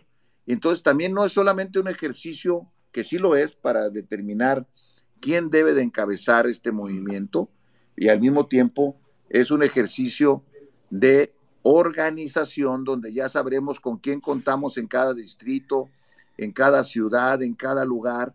A estas personas luego tendremos que hacer grandes comités organizativos para que entre todos sea más fácil la tarea rumbo al 2024. Muy bien. Eh, Alma Yucateca, ¿estás ahí? Sí, aquí ando. Gabriel, buenas a todos les pedís. Gracias por el micrófono. José Antonio, Jazz, Lupillo, qué gusto saludarles a todos. Yo nada más quería este, comentar dos cosas. Uno, eh, las personas que todavía no han filmado que están en el Space, en el, mi Twitter, en la base o en AMLO Lovers o con Xochitl, está el link para que firmen los que aún no han firmado por Xochitl y quieran firmar. Y el otro comentario es que empecemos a ahorrar dinero para, la, para Xochitl o para Francisco Cabeza de Vaca o quien quisiéramos elegir y ya pintar nuestras casas o mandar a hacer pegatinas en los coches y ahorrar un poco de dinero en esta campaña y poner nosotros los que podamos algo de dinero ayudando sin que se sepa. Podemos mandar a hacer algunas eh, calcamonías, algunos brochures, no sé, se, me ocurre ya que nos empecemos a mostrar la gente que queremos que la oposición esté sólida y fuerte y que queremos un México mejor. Este, no sé, Lupillo, si se puede hacer, dónde podemos conseguir los logos, ya trabajar eh, cívicamente, ¿no? Ya tenemos que ejercer nuestro civismo y dar a conocer. Es cuanto. Gracias, Alma. De hecho, te hablé, Lupillo, para ese tema para ver si, si me mandabas toda esa información. Perdón, ya. No, está bien. Y, nada más déjame, déjame aclarar porque vale la pena, ahora que mencionas, el registro de los candidatos, la firma de apoyo, todavía no se empiezan a recolectar. O sea, estas son únicamente la gente que se está registrando ahorita en las diferentes plataformas para diferentes candidatos. Son para, son voluntarios. Son voluntarios que una vez que se inicie el proceso, de, de, firmas, de recolección de firmas, salga un ejército de, de, ciudadanas y ciudadanos a recoger esas firmas de apoyo. Todavía, específicamente, el calendario todavía no empieza en la recolección de firmas y eso se va a hacer en una plataforma específica que se está trabajando. La recolección de firmas es del 12 de julio, y anoten la fecha, 12 de julio al 5 de agosto los primeros van a poder, si el candidato de su elección no llega a las 150 mil firmas, obviamente no va a poder pasar a la siguiente ronda, pero también puede ser que haya candidatos o candidatas que lleguen a las 150 mil firmas de una manera muy rápida. Y las 150 mil más uno no va a poder firmar en apoyo, sino que va a poder firmar, se va a poder registrar, pero para participar en la consulta ciudadana únicamente. Eh, no sé si quieras hacer algún comentario sobre la participación ciudadana y cómo pueden involucrarse de la, como puedes darte cuenta, hay mucha energía, hay mucho entusiasmo, mucha gente que quiere participar, Guadalupe, adelante. Sí, lo que decías, hay, eh, ah, cada quien, cada, lo que me da mucho gusto es que ya hay decenas y decenas de miles de personas voluntarias para recoger firmas para su aspirante preferido o preferida, eh, por Xochitl, por Enrique de la Madrid, por Cabeza de Vaca, por Santiago Krill, por, por los distintos aspirantes se están juntando miles y miles de voluntarios. Estamos construyendo un ejército de veras que esto nos da la oportunidad, además de todo esto que estamos teniendo de difusión, de llamar la atención, de retomar el tiempo perdido, de avanzar a paso acelerado, de construir organización, porque nos vamos a enfrentar a una estructura gubernamental muy bien aceitada, con mucho poder desde los gobiernos estatales y municipales, sin ningún pinche escrúpulo, porque son unos desalmados, no les importa. Estos miles y miles de gentes que están inscribiéndose voluntarias van a ser nuestra base con la que podamos trabajar más. Entre más voluntarios haya, amigas y amigos, mejor para todos. El, caso está en que terminemos bien el proceso, que todos gane el tuyo o pierda el que tú era tu simpatizante, finalmente nos sumemos. Por eso hay que tener mucho cuidado en que el proceso sea equitativo, que el proceso no tenga dados cargados. Por eso es tan importante que los siete personas que quedaron en el comité eh, organizador, las siete personas que propuso la sociedad civil, sean gente de tan elevada calidad técnica y, y moral. Oigan, tenemos un mejor INE que el que está ahorita en el otro lado.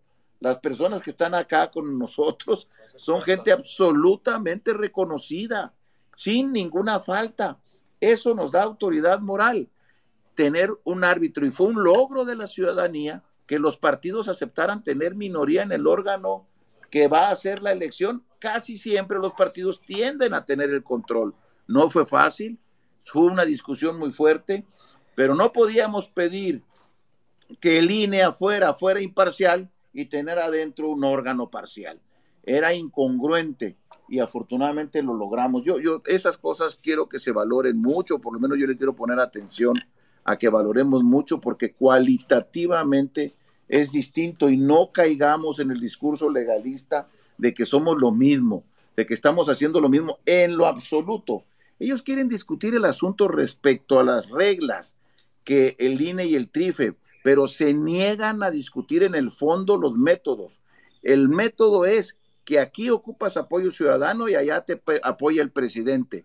El método es que aquí hay debates, allá no hay debates. El método es que aquí hay árbitro, allá no hay árbitro. El tema es que aquí vamos a registrar todo ante el INE para que nos supervise, nos vigile, nos fiscalice y allá están evadiendo la ley y gastando dinero a manos llenas del erario público y privado, muy probablemente hasta de dinero sucio. Y el tema es que acá habrá urnas y la gente va a votar y allá va a ser un dedazo de Andrés. Tenemos que hablar más del, más del fondo, de las diferencias entre los dos métodos, porque ellos nos quieren circunscribir a la discusión de una legalidad que no impusimos nosotros, de normas que el INE y el tribunal están emitiendo y las que nos tenemos que emitir todos, tenemos que admitir todos, pero hablemos del fondo, porque ahí estamos infinitamente mejor que lo que están haciendo en el otro lado, que es una elección absolutamente fantasiosa, mentirosa, donde el presidente el único que le va a consultar es a su alma. Correcto, correcto. Nacho, adelante. Buenas tardes a todos. Te, te, le encargo, eh, Ok, ok. Oye, este, ¿recuerdas cuando te pregunté que si dónde íbamos a invertir el capital que se había generado con las marchas del 13 de, noviembre y, de, del 26 de febrero? Pues ya tenemos con quién invertirla y para mí es con Xochitl. Ahora una pregunta para Guadalupe Costa. Eh, así, así como se está haciendo el esquema para la elección de, del que sería el, candidato del frente para la presidencia, ¿Qué va a ocurrir con todos los demás cargos de elección popular que se van a disputar en el 2024? Porque estamos hablando de que van a ser nueve gubernaturas, si mal no recuerdo, los 300 diputados del de Congreso Federal, todo el, todo el Senado, eh, no, sé no sé si son como 15 o 20 congresos locales y miles, miles de alcaldías. Eh, lo que pregunto es, así como se está haciendo el, plan para, eh, para la elección del candidato a la presidencia, ¿se, ¿se podría replicar para todos los demás cargos? adelante. A mí me gustaría, Nacho. Yo estoy de acuerdo en eso, nomás no me desespero. Voy paso a paso. Ya aceptaron la más grande, que era la que tiene más implicaciones para el país, para todos nosotros, para todas nosotras. Eso es muy importante.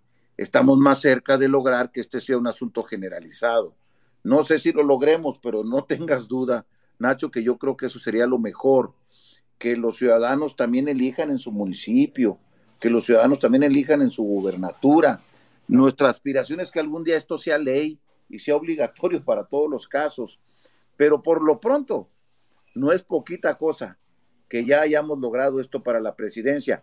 Todavía no llegan los tiempos. Si esto sale bien, si de aquí salimos con un ejercicio exitoso, va a ser muy difícil para los que quieran ser candidatos a gobernadores no buscar un proceso de legitimación como este, que te puede dar potencia. Mira, hace unos días, hace unas semanas decían que nos tenían contra la lona.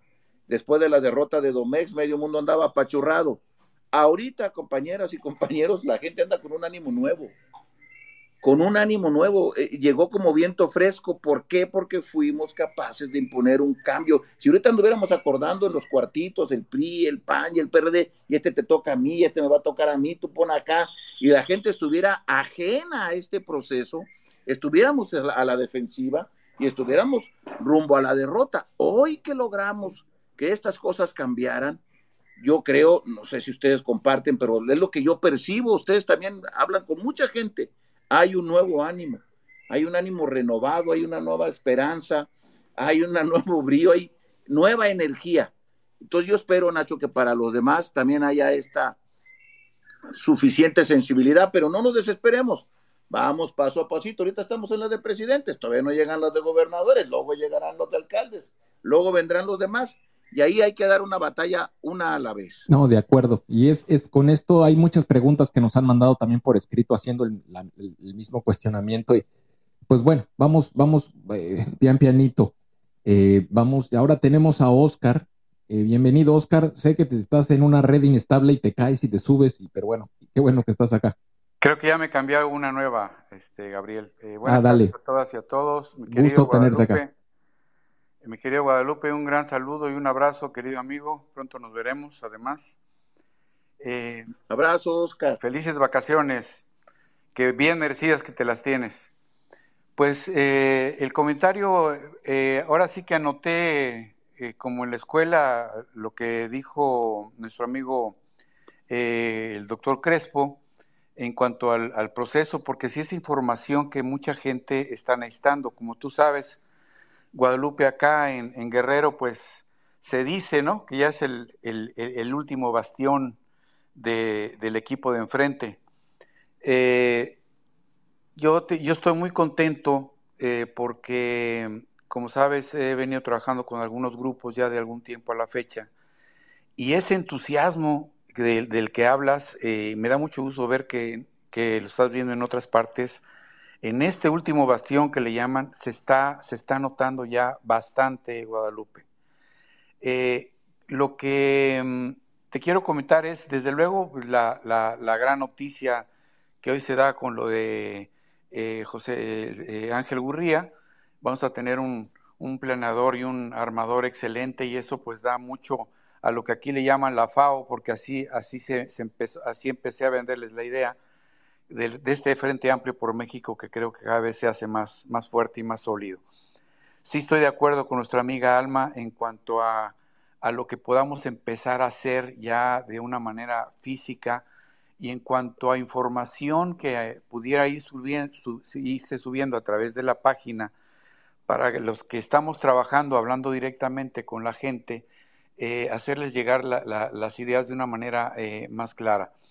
Me refiero principalmente al tema del, entusiasmo, ese entusiasmo que se oye en tu voz, que nos emociona, yo creo que a todos, ese entusiasmo que de este despertar que estamos teniendo, eh, valga la redundancia, muy emocionante eh, y que de alguna manera se está transmitiendo y se está permeando entre la, entre la propia gente.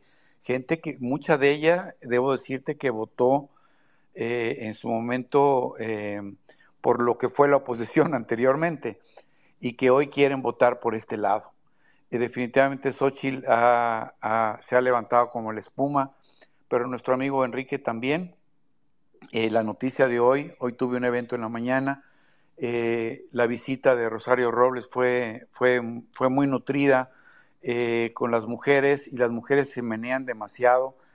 Y aquí es la pregunta, ¿cuándo podrán subir a la página oficial, ya sea del Frente Cívico o de, del Frente Amplio, eh, sí, las fechas que ya, ya, ya, las tenemos un poco más claras, sobre todo lo que nos ha dicho ahorita Gabriel, el doctor, el doctor Crespo, y el proceso, eh, pero más que nada en cuanto al, a, despertar ese ánimo, a, poder eh, calar y meternos en la emoción y en el corazón de esto que está despertando.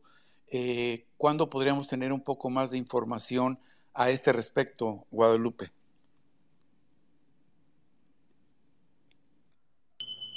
Entiendo que, ya hay un, una guía que se presentó.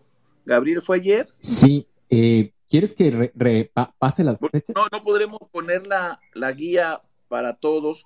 No es una guía hasta el último de los detalles porque es un proceso en construcción, pero ya es mucho más avanzado lo que ya se publicó el día de ayer. Ojalá Gabriel nos pudiera hacer el favor de compartirla para que se tenga y en los próximos días se van a ir dando a conocer lo que hace falta.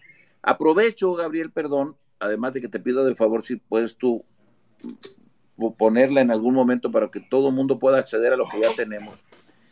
Ayer, los compañeros que son del consejo organizador, del comité organizador, los siete, los siete miembros que propuso la ciudadanía, nos dijeron que hay que ahora comenzar a construir la organización electoral en todo el país.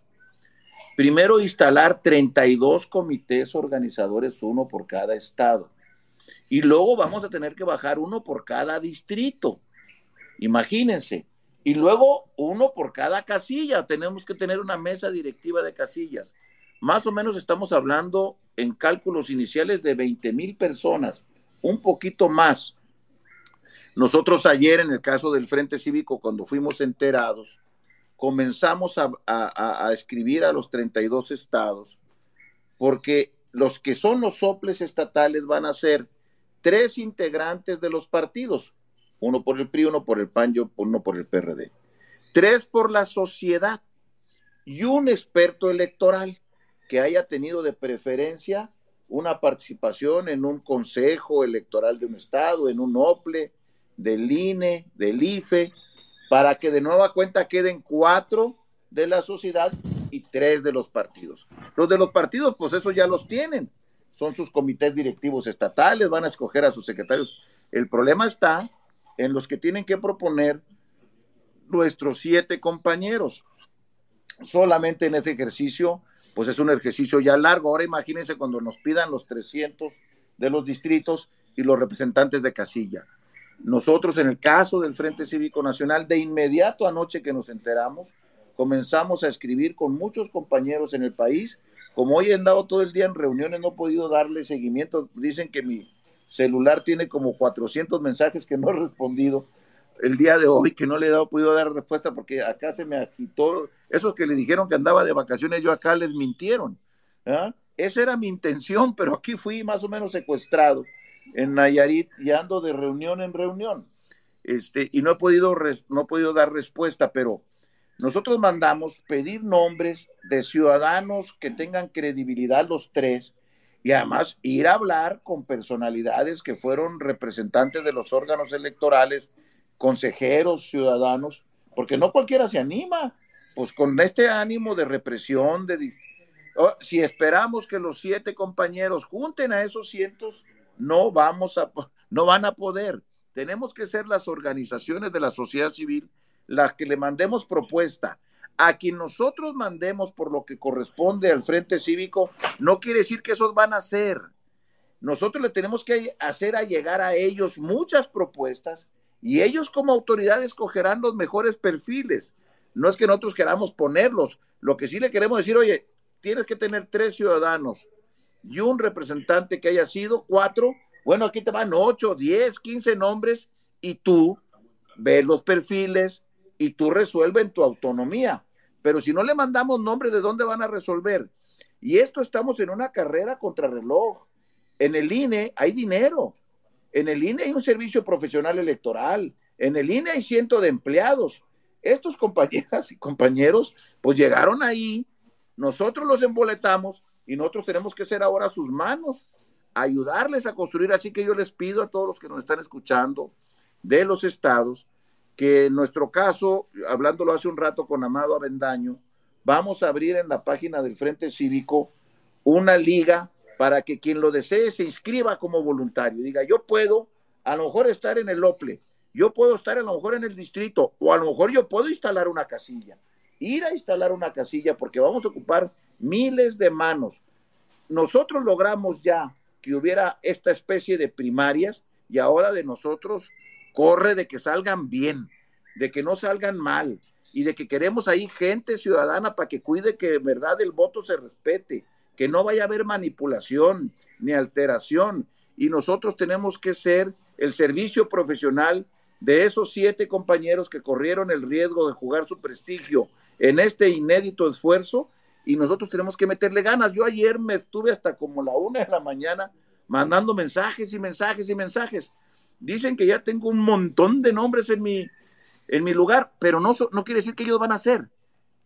Por eso todo lo que ustedes manden va a ayudar para que sean los consejeros electorales con su autonomía, que vean los perfiles de uno, el perfil del otro, equilibrio y ellos nombren. Y los demás luego pueden ayudar a lo mejor en el distrital y a lo mejor luego pueden ayudar en las casillas. No, no sé si me explico. Necesitamos todas, amigos y amigos, ponernos manos a la obra porque queremos hacer una, elección el 3 de septiembre. ¿Cuánto falta? ¿Dos meses? Menos, es falta. Menos de dos meses. y este es un ejercicio gigantesco. no podemos estar esperando. Yo ayer que supe, de inmediato me dediqué tres horas a escribirle a la gente de los 32 estados, no a todos, no alcancé a escribirle a todos mis amigos y amigas, pero yo los traigo ya en friega, trabajando, para conseguir esta estructura. Afortunadamente, en el caso del Frente Cívico, hemos logrado construir amigos en los 32 estados. Eh, y, nosotros lo que queremos es aportar, ayudar y, que el órgano electoral ah, le salga bien el proceso. Es, correcto. Bueno, subí ya la, la, lista pública de actividades. Hay muchas otras actividades que no están todavía ahí incluidas, pero eso es lo más reciente. Y, pues bueno, seguramente va a haber más actividades que se van a ir sumando. Como bien menciona Guadalupe, el día de ayer tuvimos esta reunión con los organizadores, quienes, quienes están encabezando el esfuerzo de la creación de la plataforma completa de todo el frente. Y, pues bueno, se, se, vamos, la verdad es que estamos, vamos a depender mucho del trabajo de millones de mexicanas y mexicanos me da mucho gusto escuchar que ya van a abrir la página ustedes a través del Frente Cívico, porque a nosotros también nos preguntan mucho de cómo hago para participar, dónde me registro, cómo yo quiero ser, quiero participar en el proceso eh, y, ponerme, poner mi nombre. Y la verdad es que nosotros no tenemos un canal como tal, ni tampoco la presencia física que tienen ustedes en, en todos los estados. Entonces, yo, les invito a todas las personas que nos han contactado para preguntarnos cómo participar en el proceso, pues que estén atentos en la página del Frente Cívico Nacional, que ya eh, en primicia nos anunció Guadalupe, que van a poner ahí una liga para, el registro de voluntarios. Así que, pues muchas gracias, Guadalupe. Y, quiero hacer un comentario también que viene al tema, que se discutió el día de ayer. Hay muchas preguntas.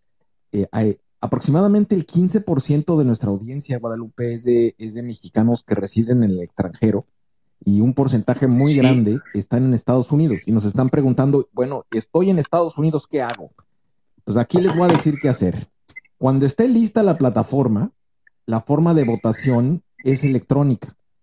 Todos aquellos que están en el extranjero van a poder eh, registrarse en la plataforma electrónica. Obviamente no va a haber eh, eh, un espacio físico para que haya una votación y la gente vaya y vote, porque sería muy complicado todavía. Si es complicado controlar y, tener, eh, tener de, organizar en todo el país a través del voto electrónico, todos los mexicanas y mexicanos que estén en el extranjero van a poder votar a través de esta plataforma. La verdad es que es un tema que, que nosotros hemos estado incidiendo mucho en que cómo se va a resolver esa pregunta, porque tenemos una audiencia, como te decía, de aproximadamente el 15% de nuestros, de, los miembros de la comunidad que, están fuera del país. Entonces, esa es la respuesta para todos los que nos han mandado mensaje por escrito.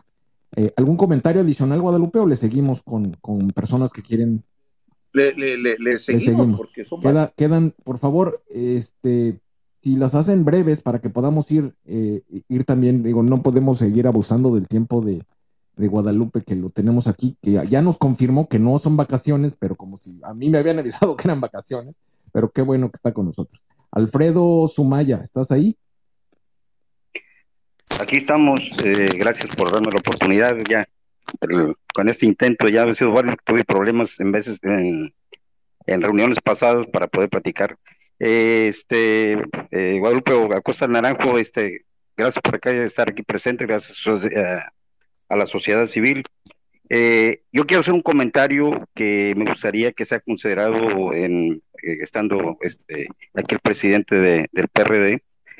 Eh, la situación que se está viviendo en el campo, o sea, a mí me ha tocado los últimos 30 años ver cómo ha sido la debacle de la economía de, lo, de la gente del campo, que creo y con esa certeza que el campo es la parte más castigada ahorita con la pobreza extrema, con el abandono. La, eh, me ha tocado ver en estos últimos 30 años cómo ha ido decayendo año con año en los presupuestos de los estados, del país, el dinero para rescatar el campo. El, campo de por sí, los vicios que tenían en, el viejo PRI, eh, acabaron con, con, eh, con, el paternalismo, acabaron con ese, este, esa manera de, subsistir de la gente del campo. Muchos este, campos se volvieron este, montes porque no tenían dinero para producir, ¿no? Entonces, la, la, mi propuesta está en, en, en, este, en que sea considerado, así como se invirtió tanto dinero en obras absurdas como este, el tren Maya, una nueva refinería que no va a refinar nada o que ya va en decadencia el uso del, de, energías no renovables, este, eh, que se considere el rescate del campo. La verdad es, eh, yo soy de Veracruz. Aquí en Veracruz la economía está alrededor de la, de la industria agropecuaria o, la, el trabajo en el campo. Eh, a mí yo como, este, como médico veterinario me ha tocado eh, tratar de ayudar mucho a la gente del campo, sobre todo con cursos de capacitación. Me ha tocado ver cómo sufre la gente del campo para poder subsistir, ya ni en la economía de subsistencia o la producción de subsistencia ha sido suficiente. Eh, pues ahorita prácticamente todos sabemos cómo se desaparecieron en esta administración 18 programas que ayudaban, era un aliciente para el campo. Cómo se vino la debacle con el saqueo de, Segalmer que podía haber rescatado y dar un precio justo a la gente del campo. Eh, vemos cómo... este, eh, eh, si puedes ir aterrizando el, tema, porque hay mucha gente... Sí, bueno, en concreto va a ser más que preguntarle a, este, a Guadalupe, es, de hecho yo ya en, en, la plataforma que hubo, en, en, el WhatsApp que hubo para dar aportaciones e ideas para, para el campo, estuve dando mis, mis, mis, mis ideas y sé que muchas de ellas fueron consideradas, pero sí me gustaría que se tomara muy en cuenta al campo para que pudiera haber un rescate del campo. Todos, todos, todos en el país necesitamos de lo que se hace en el campo, de la producción, todos necesitamos para comer. Entonces, la, la petición a, a, este, a Guadalupe Acosta Naranjo es que se considere seriamente en las próximas, en, la, en esta administración que viene, que yo sé que va, va, va a ganar la oposición, eh, el rescate del campo. Es, es muy, muy, muy importante, de verdad. Totalmente de acuerdo. Eh, pues, eh, prácticamente es esa mi propuesta y ojalá se escuche. No, te escuchamos. Y sí, está incluido en el, en el plan de gobierno. Pero Guadalupe, ¿quieres hacer algún comentario? Creo que es, es muy importante hablar de la soberanía alimentaria y la verdad es de que sí es muy importante el campo. Muy, muy brevemente, porque hay que hacer un, un programa especial para hablar del tema del campo. No hay que dedicarle solo un comentario es un tema muy especial porque como, como algo que debemos de tomar nota, hay una rebelión de los agricultores. no, no, de, no de los campesinos en general, porque en el sur está un asunto un poco más complicado, pero sé que Veracruz es un estado muy productivo y están molestos con las cosas que están sucediendo. Pero yo que estoy de acá de Nayarit y que soy de Sinaloa, Sonora, de Baja California, de Chihuahua, de Tamaulipas, hay una verdadera revolución de los agricultores. Se han movilizado miles de agricultores exigiendo atención hacia el campo. Y desde la presidencia de la República solamente ha habido olvido. No, no perdamos esto, tengamos eso en el radar. Van a ver qué diferente van a resultar los resultados en estos estados que le dieron la confianza a Morena y que hoy se sienten francamente engañados, porque mientras ellos tuvieron precios bien por el mercado internacional, el otro prometió que los iba a apoyar. El día que los mercados internacionales se cayeron, en ese día volvió a traicionar su promesa y los dejó solos. Y acá los campesinos del norte del, país están en franca rebeldía y se la van a cobrar el día de las elecciones. Tomen, como dicen, guarden este tuit, guarden este tuit, van a ver la diferencia que sucederá en Sinaloa, Sonora, en las partes de Chihuahua, del campo, de Tamaulipas, no van a poder, va, a haber. Y por lo tanto yo considero, Gabriel, que en algún momento hagas un space para hablar solamente del tema del campo y que invitemos especialistas, a muchos amigos que conocemos, porque ese es un tema muy importante el que acaba de tocar. El no, totalmente de acuerdo. Y sí, bueno, coordinemos Guadalupe y traigamos a, a, también a, estos especialistas con los que tienes contacto, los que tenemos contacto nosotros, y, seguramente hay un grupo de indignados, también debe ser muy grande, que, tienen que ser escuchados y tenemos que apoyarles, porque sí, es, el campo es tan importante como cada alimento que llega a nuestra mesa. Y así de claro. Eh, hay, que, hay, que, hay que dedicar un espacio entero. Adelante, vamos, se, me ocurre que después te mando un mensaje para coordinar. Están mandando un mensaje desde Facebook, nos están preguntando sobre la integración del padrón y las características eh, de la plataforma digital para la recolección de firmas. Parece ser que hay algún malentendido, eh, que dicen que la plataforma está precargada con los padrones de los militantes de los partidos. La verdad es de que pues, no ese es un malentendido porque no es cierto. Este, no, no, no, no está, no está precargado de nada. la, la, recolección, la creación del padrón, la creación de todos los datos de todas las de los participantes es voluntaria, la gente que se quiera registrar y empieza de cero, sin ningún solo registro, no hay precargados de nada. Eh, no sé si, si, si tú tengas una información distinta, Guadalupe, pero realmente no, no, hay, no hay padre. Es, Gabriel, el padrón nace base cero, no hay un solo afiliado. Es correcto. Los, los partidos no se, no se cargan automáticamente. Hay alguien de un partido que se quiera inscribir porque quiere votar por Krill o porque quiera votar por quien sea, pues lo puede hacer, pero no están cargados, incluso los padrones son muy disímbolos. Eso hubiese sido un piso muy disparejo, porque el PAN tiene alrededor un poquito menos de 300 mil afiliados y el PRI tiene como cerca de 2 millones y medio de afiliados, no hubiera sido parejo. Eh, eh, el padrón es base cero y claro, si alguien se quiere inscribir, pues se puede inscribir, pero yo espero, y eso es lo que yo les pido, que tengan confianza, en las marchas, compañeros, del 13 de noviembre y del 26 de febrero, ¿quiénes participaron más? ¿Los militantes partidistas o los ciudadanos? Muchísimos más ciudadanos que los militantes partidistas. Hagamos ahora un padrón rosa. Si así como hicimos una marcha rosa y un zócalo rosa, ahora hagamos un padrón rosa. En aquellos momentos fueron muchos más los ciudadanos. Si nos fuéramos a, coser solo en el caldo de los compañeros que son militantes y muy respetables de esos partidos y que merecen todo mi respeto y que está bien, pero no confiemos en la fuerza ciudadana, porque si logramos que sean igual que las marchas, muchísimo más ciudadanos de libres, de a pie, que desde su celular se van a poder inscribir, entonces el proceso va a ser mucho más fuerte y legitimado. Es correcto. A ver, eh, Neto Netas, ¿estás ahí? Sí, aquí estoy, sociedad, aquí estoy. Bienvenida. Muchas gracias.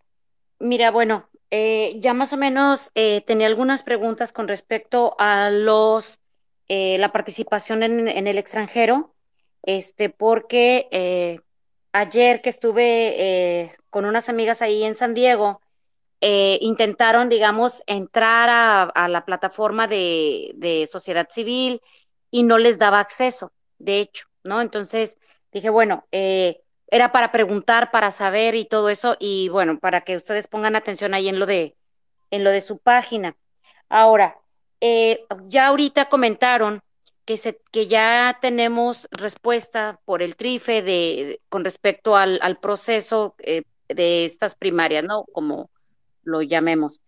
Este, ay, a mí me preocupa algo. Hoy, este Ciro Murayama escribió en el financiero, en el uno de esos periódicos, eh, de hecho lo, tengo aquí una liga, liga, perdón, si quieres te lo, lo, lo comparto, este, donde dice que el proceso de la sociedad civil, bueno, de los tres partidos más nosotros como sociedad civil, que también caímos en ilegalidades. Entonces, me llama la atención eso, eh, porque obviamente, pues entonces crea, pues al final alguien lo lee, ¿no? Y, y entonces crea esta confusión de que nosotros sabemos que el proceso sí es bueno, sin embargo, alguien como en este caso Murayama, que salió del INE, pues está escribiendo todo lo contrario y aparte lo comparte en redes. Entonces, eh, eso sí me, me, preocupa, o sea, ¿hasta cuándo vamos a parar eso? O, por, o un, una, este, pues que haga una corrección, ¿no? O sea, mandarle, ustedes que tienen ese poder y esa cercanía con ese tipo de personajes, decirle, oye, pues están mal, o sea, nosotros ya tenemos el, el, la venia, ¿no? Desde el tribunal. Eso, y también, por ejemplo, hoy que es tercer grado con los medios de este, eh, ¿cómo se llama? Denis Merker, este, y todos ellos, bueno, ya voy a ser breve, pues mandarles decir, mira, aquí está mi documento, por favor, si vas a hablar de nosotros y de nuestro proceso, pues por lo menos entonces ten eh, información actualizada y, que vean que estamos en la legalidad. Eso es cuanto. Muchas gracias por dejarme participar y aquí sigo pendiente. ¿Quieres comentar, Guadalupe? Sí, sí, sí, porque lo que dice Neto Neta es muy cierto. Esas cosas han causado confusión. Ustedes saben, y si no lo saben, se los digo, yo soy buen amigo de Ciro, de hace años y de Lorenzo y del equipo del Instituto de Estudios para la Transición Democrática, que es el que ellos pertenecen, el que, el que fundó Pepe Goldenberg. Pepe no está en esa postura, Pepe no ha escrito nada al respecto y muchos del Instituto de Estudios tampoco. Yo recomiendo, eh, Gabriel, yo soy medio malo para las cosas de recortar y subir.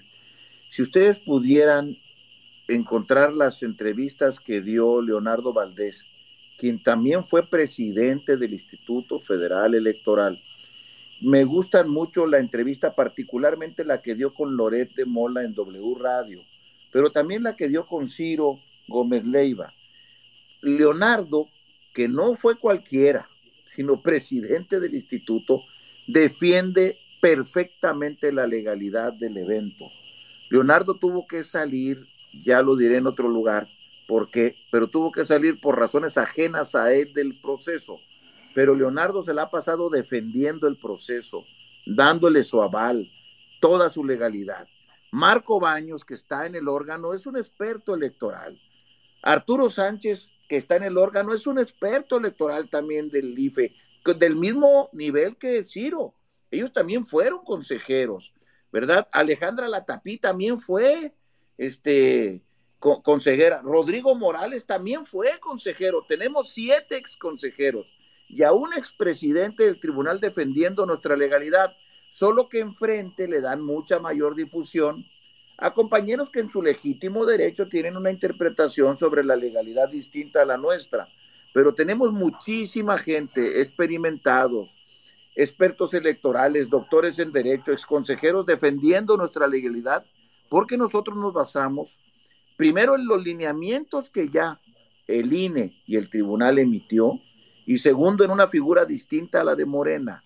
Morena no hizo un frente partidario. Morena ni siquiera invitó al PT ni al Verde a formar un frente partidario. Ese, ellos, el Verde y el PT están participando en el proceso de Morena. En el proceso nuestro están participando los integrantes del PRI, del PAN y del PRD de manera legal, porque hicimos un frente partidario que está contemplado en el artículo 41 de la Constitución y en el artículo 85-86 de la Ley General de Partidos Políticos. Ahí está nuestra base. A ellos, eh, eh, Noroña y, Velasco son como los chambelanes que están invitados a una quinceñera, ¿verdad? No van a ser quinceñera, ellos nomás van de acompañantes ahí a bailar alrededor, porque ni siquiera invitaron al PT ni al Verde a ser parte del proceso legal. Los invitaron a participar en la fiesta de otro. Por eso no tienen la menor chance. En este caso no. Un frente político partidario está estipulado en la ley y nosotros vamos a registrarnos y el INE nos va a supervisar y estamos haciéndolo con una figura jurídica diferente. Y además, los lineamientos que el INE y el tribunal ya emitió, nosotros sí los vamos a cumplir. Y ellos, los lineamientos que el tribunal ya emitió, que aparte de que desde ellos desde un principio son ilegales, no los están cumpliendo. No, no somos lo mismo. Sé que aquí mi amigo Ciros, al que le decimos cariñosamente, quienes lo conocemos el Muinas, porque es medio Muinas, nuestro amigo, pues él tiene una posición y muy libre de decirla, pero me permito discrepar, no tiene razón Ciro, no tiene razón. Y así como yo le di la razón cuando lo fuimos a defender el INE y lo seguiremos defendiendo toda la vida, porque el INE es un asunto de una democracia entre todos, también me puedo permitir con toda la confianza de la amistad y del conocimiento electoral que yo también tengo. ¿ah? A mí me tocó estar en la negociación de la reforma electoral y constitucional de 2007, 2008 y de 2013 y 2014. Él no estuvo en ninguna de estas dos negociaciones. Me sé perfectamente el espíritu de lo que acordamos participé en ellas, no tiene razón mi amigo, mete confusión, pero tiene derecho. Faltaba más que no pudiera hablar, ni lo podemos declarar traidor a la patria, ni cosas como las que hace Andrés. Aquí sí somos tolerantes y podemos darnos una discusión. Si un día mi amigo Gabriel quiere y quiere que tengamos un debate entre varias personas que tenemos conocimiento electoral, mi amigo Ciro, con todo gusto, a la hora que quiera, vamos a debatir este tema porque no tiene usted razón. Es correcto, y, bueno, son varios exconsejeros y, y, que están, que forman parte de esta iniciativa y que la han vetado y que los han dado su opinión legal. Y está aquí arriba, ya subimos el video de eh, Leonardo Valdés en la entrevista con Loret, donde hace una descripción de la legalidad. Y ahí está, eh, de todos los eh, consejeros que los que hemos estado consultando y de, la, de los que se han expresado, el único que se ha expresado de manera negativa es Ciro. Yo no, yo personalmente desconozco por qué, pero, pero bueno, tiene una, tiene un megáfono muy fuerte, acaba de estar en, en, el INE, salió del INE, tuvo una visibilidad muy grande, pero pues muchos otros que estuvieron a su nivel o incluso siendo presidentes del consejo dentro del INE o del IFE, pues opinan diferente a él. Y pues bueno, creo que, que se valga el debate y la, la comparación de ideas. Eh, entre, entre la gente, entre los doctos del tema.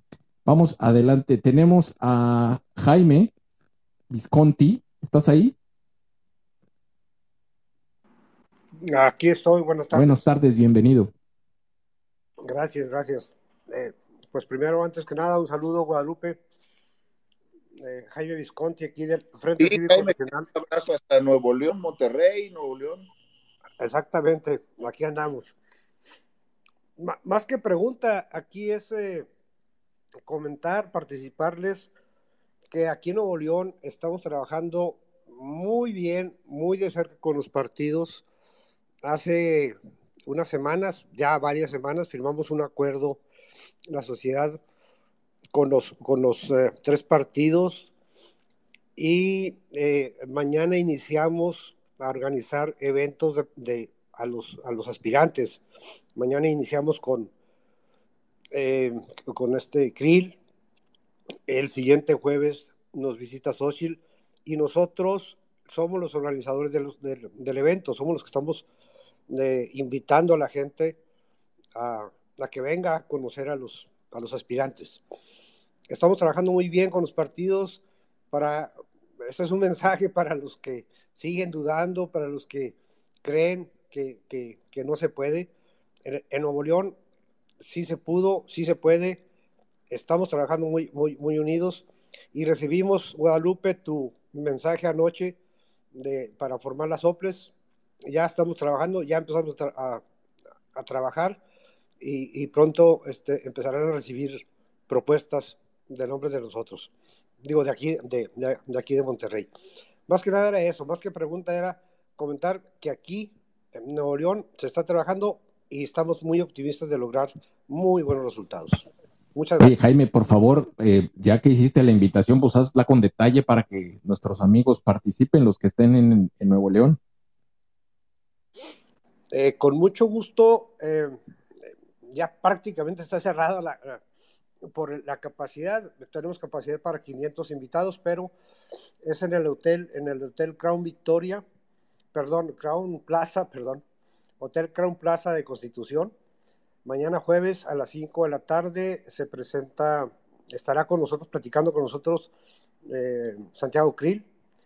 Y el jueves 13 eh, en el Club de Leones de Gonzalitos Igual a las 5 de la tarde estará Xochitl Galvez. Tenemos también confirmado para el día 21 a Miguel Mancera y Enrique La Madrid. Todavía es tentativo, pero por ahí por el 22 posiblemente. Eh, eso es lo que está ahorita. Eh, Aureoles está por confirmarnos también. Muy bien, muy bien, pues muchas gracias y pues a darle duro porque tenemos que sacar, disminuir el abstencionismo en Nuevo León, que cuando vi la gráfica me impresionó que fue uno de los estados que contribuían más. La verdad es que es difícil de entenderlo, siendo gente tan, tan echada para adelante y tan educada. Vamos a, vas a ver. Vamos, no, no, no, estoy convencido que así será. Te, confieso que como chilango yo soy un regio guanabí, así que eh, eh, este, los admiro y los quiero mucho a los regios. Gracias. Gracias. Bueno, sigamos adelante. Tenemos a Sara, que quiere también hacer un comentario. Adelante, Sara. Hola, buenas noches también de Nuevo León. Un gusto saludarte, Jaime. Encontrarnos, doctorada Jazz, doctor Crespo. Eh, bueno, yo fui consejera electoral y yo me apunto. Yo quiero estar dentro de la lista de las candidateables. Este, les sugiero, me permito sugerirles, que este proceso de selección eh, o de firmas, de proceso de firmas que se están llevando a cabo, por favor lo hagan más, este, lo difundan más pasito a pasito, como si le estuvieran dando clase a, la generación Z que preguntan y se nos distraen a los cinco minutos. Es bien a mí me ha tocado muchas preguntas porque saben que estoy siguiendo el movimiento desde noviembre y, eh, hasta ahorita que vi la gráfica que, publicaron, yo no, yo no tenía nociones de lo que iba, de lo que seguía o en qué momento, que si se firma, porque ya se están sumando voluntarios con Xochitl y con otros candidatos, entonces supongo que son plataformas alternativas. Sí les, sí les recomiendo que nos ayuden a saber para poder multiplicar la información correcta a quienes les, a quienes pues nos toca difundir. Y bueno, ya, ya me registré públicamente para el Comité Técnico de Nuevo León y encantada. No, por favor, muchas gracias y, contamos contigo. Necesitamos este trabajo de comunicación, porque en muchos es un trabajo de comunicación, eh, pues no, no, no nos esperemos a que alguien lo resuelva, por favor ayúdenos a compartirlo, ayúdenos a explicar, ayúdenos. Y si tienen alguna duda o pregunta, pues mándenos un mensaje directo. Digo, tampoco no es que tengamos todo el conocimiento nosotros, vamos aprendiendo también, esto es un hecho inédito. Y, muchos estamos aprendiendo, estamos muy emocionados, pero estamos aprendiendo. Entonces, por favor, ayúdenos también ustedes a, compartir y, comunicar esto, que es un, es, un ejercicio muy, muy titánico y sin recursos todavía más. Vamos con más, más participaciones. Está el consejero migrante. Te lo encargo, por favor, si es breve, y después eh, Power Girl. ¿Qué tal? Buenas noches. Eh, saludos a todas y todas. Gracias por el espacio. Eh, Guadalupe, pues eh, tuvimos eh, oportunidad de platicar en 2006, en, eh, cuando estaban preparando las campañas, y te voy a hacer un comentario a título de, de, organismo y a título personal. Como organización, estamos viendo los mexicanos en el extranjero, hay una cantidad de migrantes y de personas que están jugándose la vida eh, llegando a Estados Unidos, a Canadá, a Europa, que están en, eh, en, como indocumentados, que no tienen acceso a salud y la verdad es que es, es, es deprimente. Eh, México, los programas de México para las y los migrantes fueron referente del año 2000 al año 2012. En el año 2012 comenzaron a declinar y pues en el año pasado solamente se redujo 25% el presupuesto de los consulados, que es un indicador de la política pública hacia los migrantes. Entonces urge y la verdad es que es necesario que, que, que lo tomen en cuenta y que se asesoren con expertos, no con comentólogos y con personas que leen los artículos y los repiten, sino con gente que tiene la experiencia en el terreno en Estados Unidos, en Canadá, en Europa y hasta en Australia como mexicano, yo haría la pregunta, ¿sí, sí están entendiendo ustedes que para que esto funcione, eh, en este proceso los partidos tienen que dar un paso atrás y dejar a la comunidad, a la sociedad civil que, que adelante? ¿Están conscientes de que las cosas no van a poder ser igual después de esas elecciones, sea cual sea el resultado? Muchas gracias. Y en verdad, los errores, eh, yo creo que sí hay que, hay que pensar eso y la, la, el papel de los partidos tiene que cambiar forzosamente. Sería todo. Gracias, Muchas gracias. Buenas gracias, noches. gracias. Eh, ¿Quieres hacer algún comentario sobre el tema de los partidos, Guadalupe? Pues muy breve, muy breve. En esta etapa, en este momento, de aquí a la elección del próximo mes de junio del 2024, necesitamos la más amplia unidad lo que nos acaba de decir el compañero tiene mucha razón. No, no, no alego la razón en lo que tiene. De aquí a la elección no es el momento para corregir la vida interna de los partidos, porque entonces vamos a tener con una espada peleando contra tres y con un cuchillito peleando al, a un lado. No, no, no, eso no es lo más conveniente porque nos vamos a enfrentar a un enemigo muy poderoso.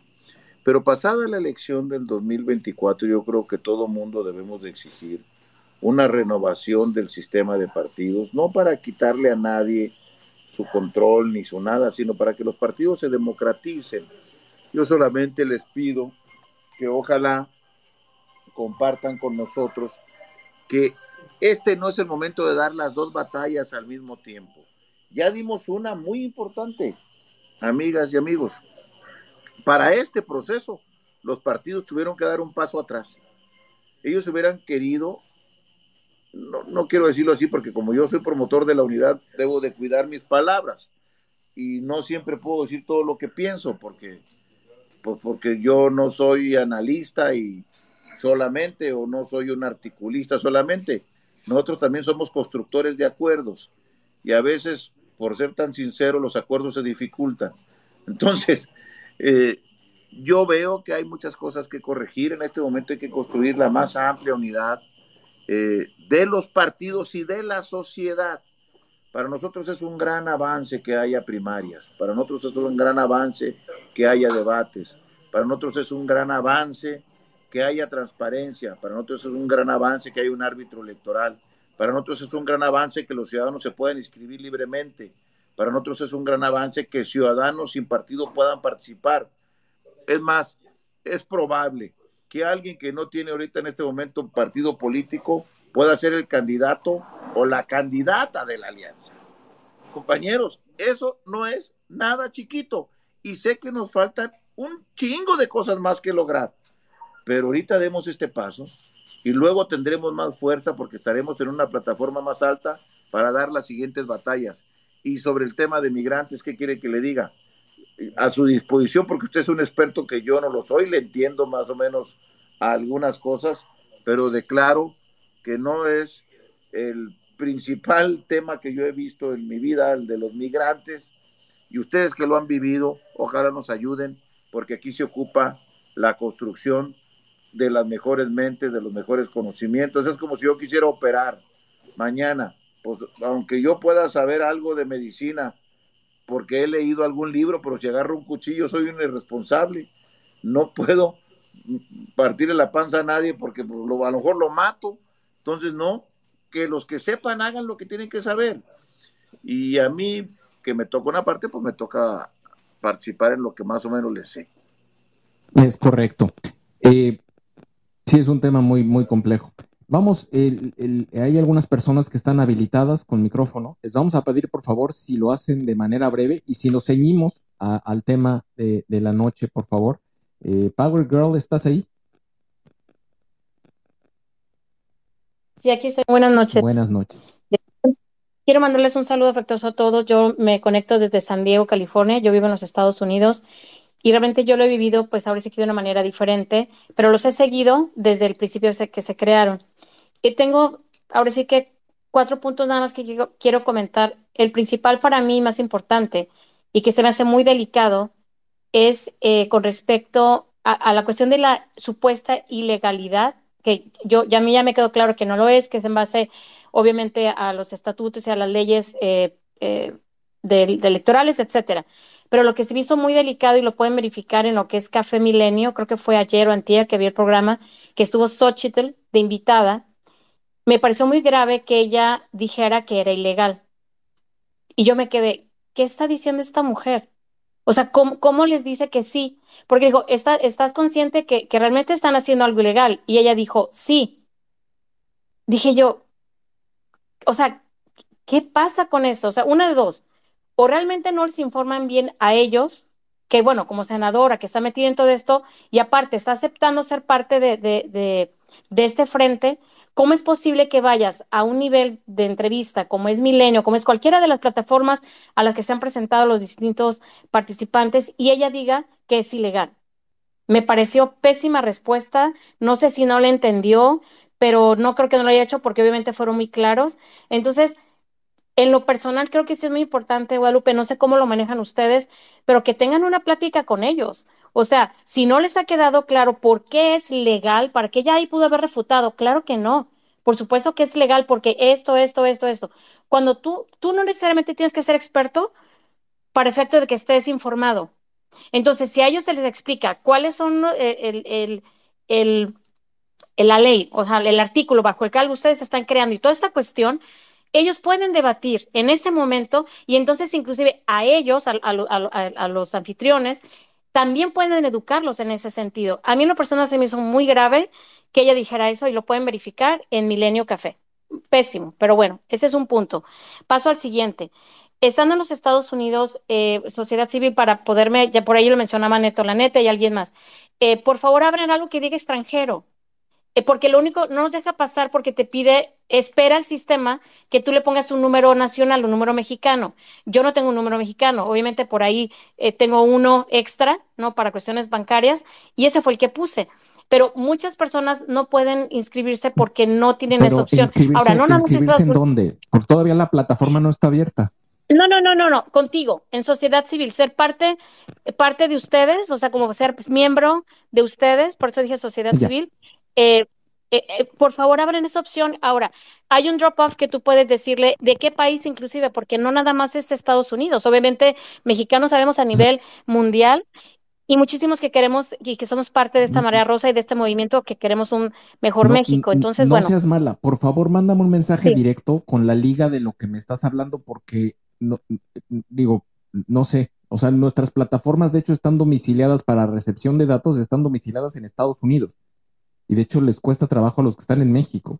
Porque, mm, te lo mando si usted no sé cómo te puedo contactar. Un mensaje, directo, un mensaje directo a, a, la cuenta y lo veo.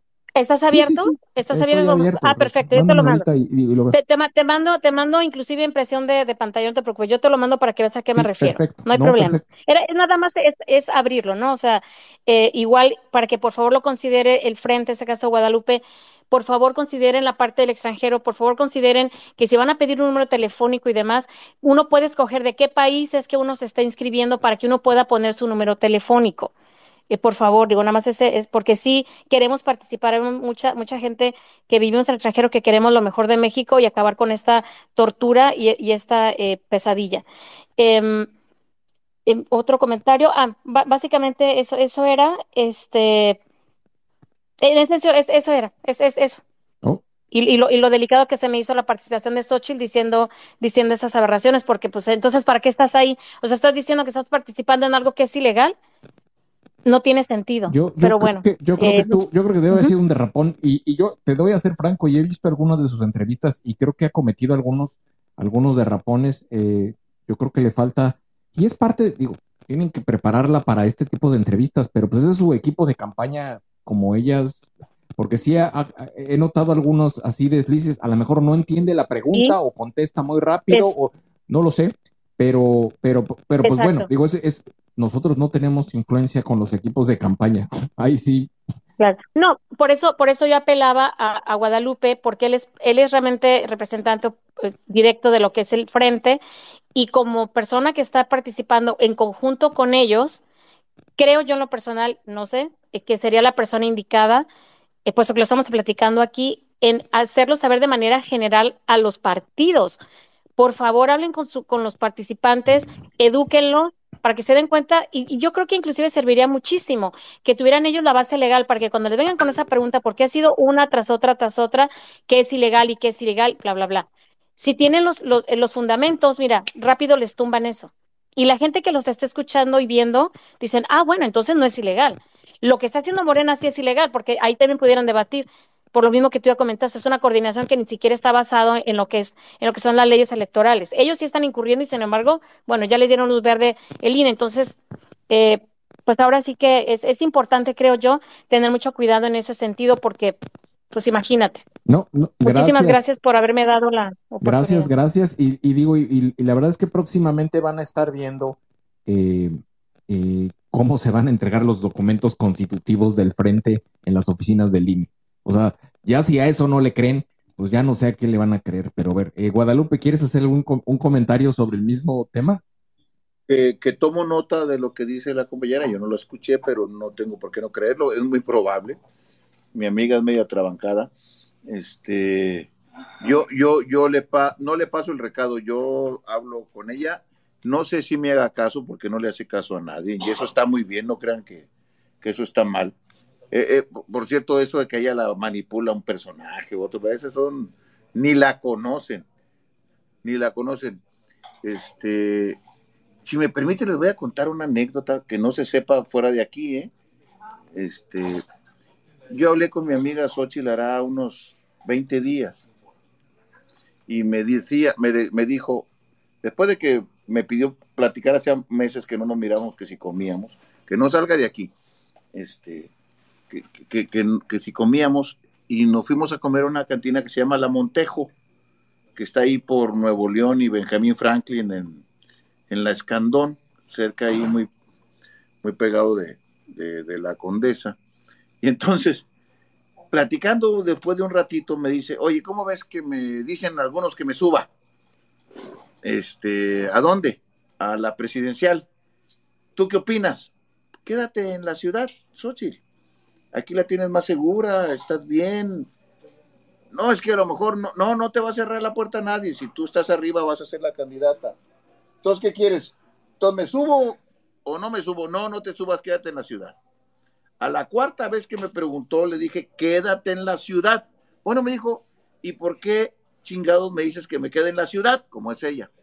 Le dije, porque crees que soy tu tarugo y tú crees que me estás preguntando a mí para hacer algo. Nadie te manda, hija, vas a hacer lo que te dé tu chingada gana. No vengas a contarme aquí las muelas de que estás pidiendo un consejo. Si te quieres subir, te vas a subir y si te quieres quedar abajo, te vas a quedar. A mí no me andes echando la culpa luego de lo que hagas. Soltamos la risa y hizo lo que tenía que hacer. Punto. Ella es sola, ella se manda y qué bueno. Necesitamos equipos. Necesitamos que se sepa que el país no es de uno solo hombre ni de una sola mujer. Necesitamos país, gobiernos colectivos, gobiernos de coalición, gobiernos con la gente especializada. Pero, amiga, tenga la seguridad que sabiendo que me puede mandar a la chingada, voy a hablar con ella y a tratar de darle un consejo que no sé si lo tome. No, es un, es un buen punto, buena anécdota. Gracias por compartir y espero que no salga de aquí. Y si es cierto, ella es así. Eh, Gustavo y después Daniel, adelante. ¿Estás ahí, Gustavo? Y si no, vamos con Daniel. Hola, hola. Adelante, Daniel. Sociedad, buenas noches, Guadalupe, qué bueno escucharte, doctor Crespo. Eh, primero, tengo una pregunta, pero quiero resaltar lo que se estaba comentando hace ratito. Lo que está haciendo el Frente Amplio por México es total y completamente legal. Está estipulado en la Ley General de Partidos Políticos, en el título noveno, en el artículo 86, que es el primer capítulo, que dice de los frentes, coaliciones y alianzas.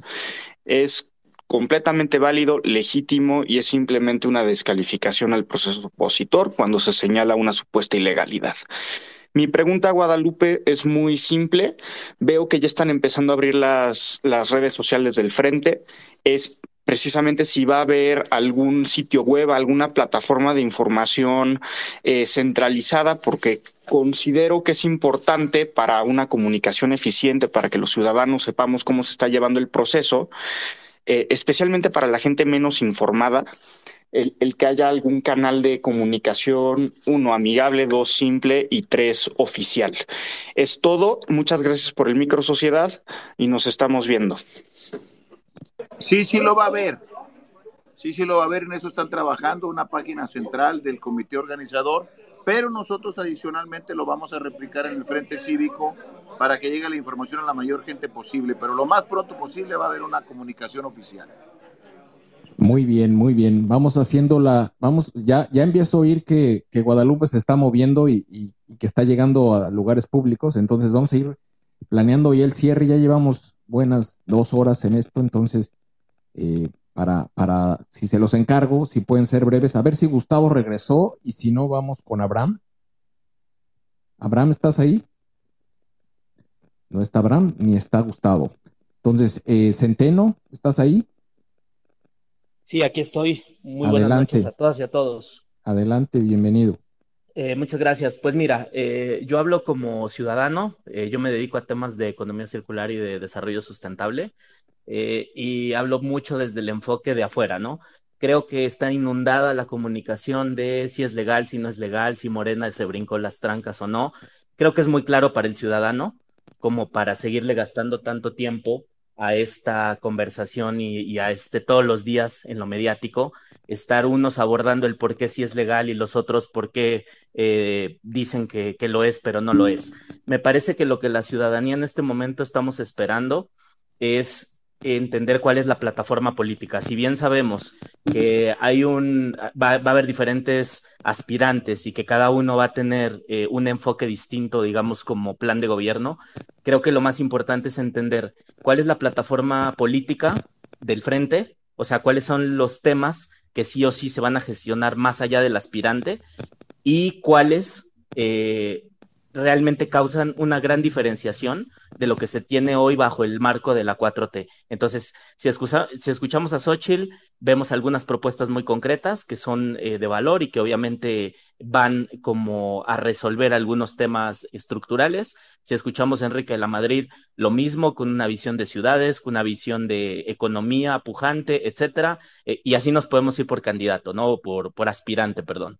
Entonces, me parece que en este momento el frente, si bien ya tiene unas reglas y todos ya están como aceptando ese proceso y se va a llevar a cabo con ese mecanismo que se, que se diseñó, la conversación debería empezar a girar hacia qué nos ofrece el frente amplio a los ciudadanos, más allá de las reglas que están establecidas. Igual esas reglas son las que aceptaron y se van a llevar a cabo y nosotros tendremos que tomar una acción como ciudadanos, ¿no? Eh, al votar, etcétera. Entonces, me parece importante empezar a hablar de, las propuestas, porque también si uno como ciudadano ve del otro lado, más allá de si les agrada o no les agrada, o si hay todavía esta indefinición de qué lado eh, se, va, a votar, sí me parece que del otro lado no hay propuestas.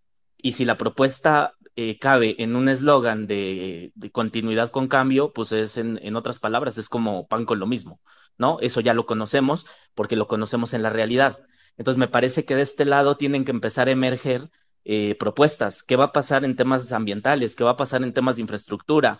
qué vocación va a tener eh, este gobierno que va a surgir del Frente Amplio en temas de seguridad, en temas de educación, ¿no? Que es un tema medular y es una asignatura de las más graves que, no se han trabajado en los últimos años.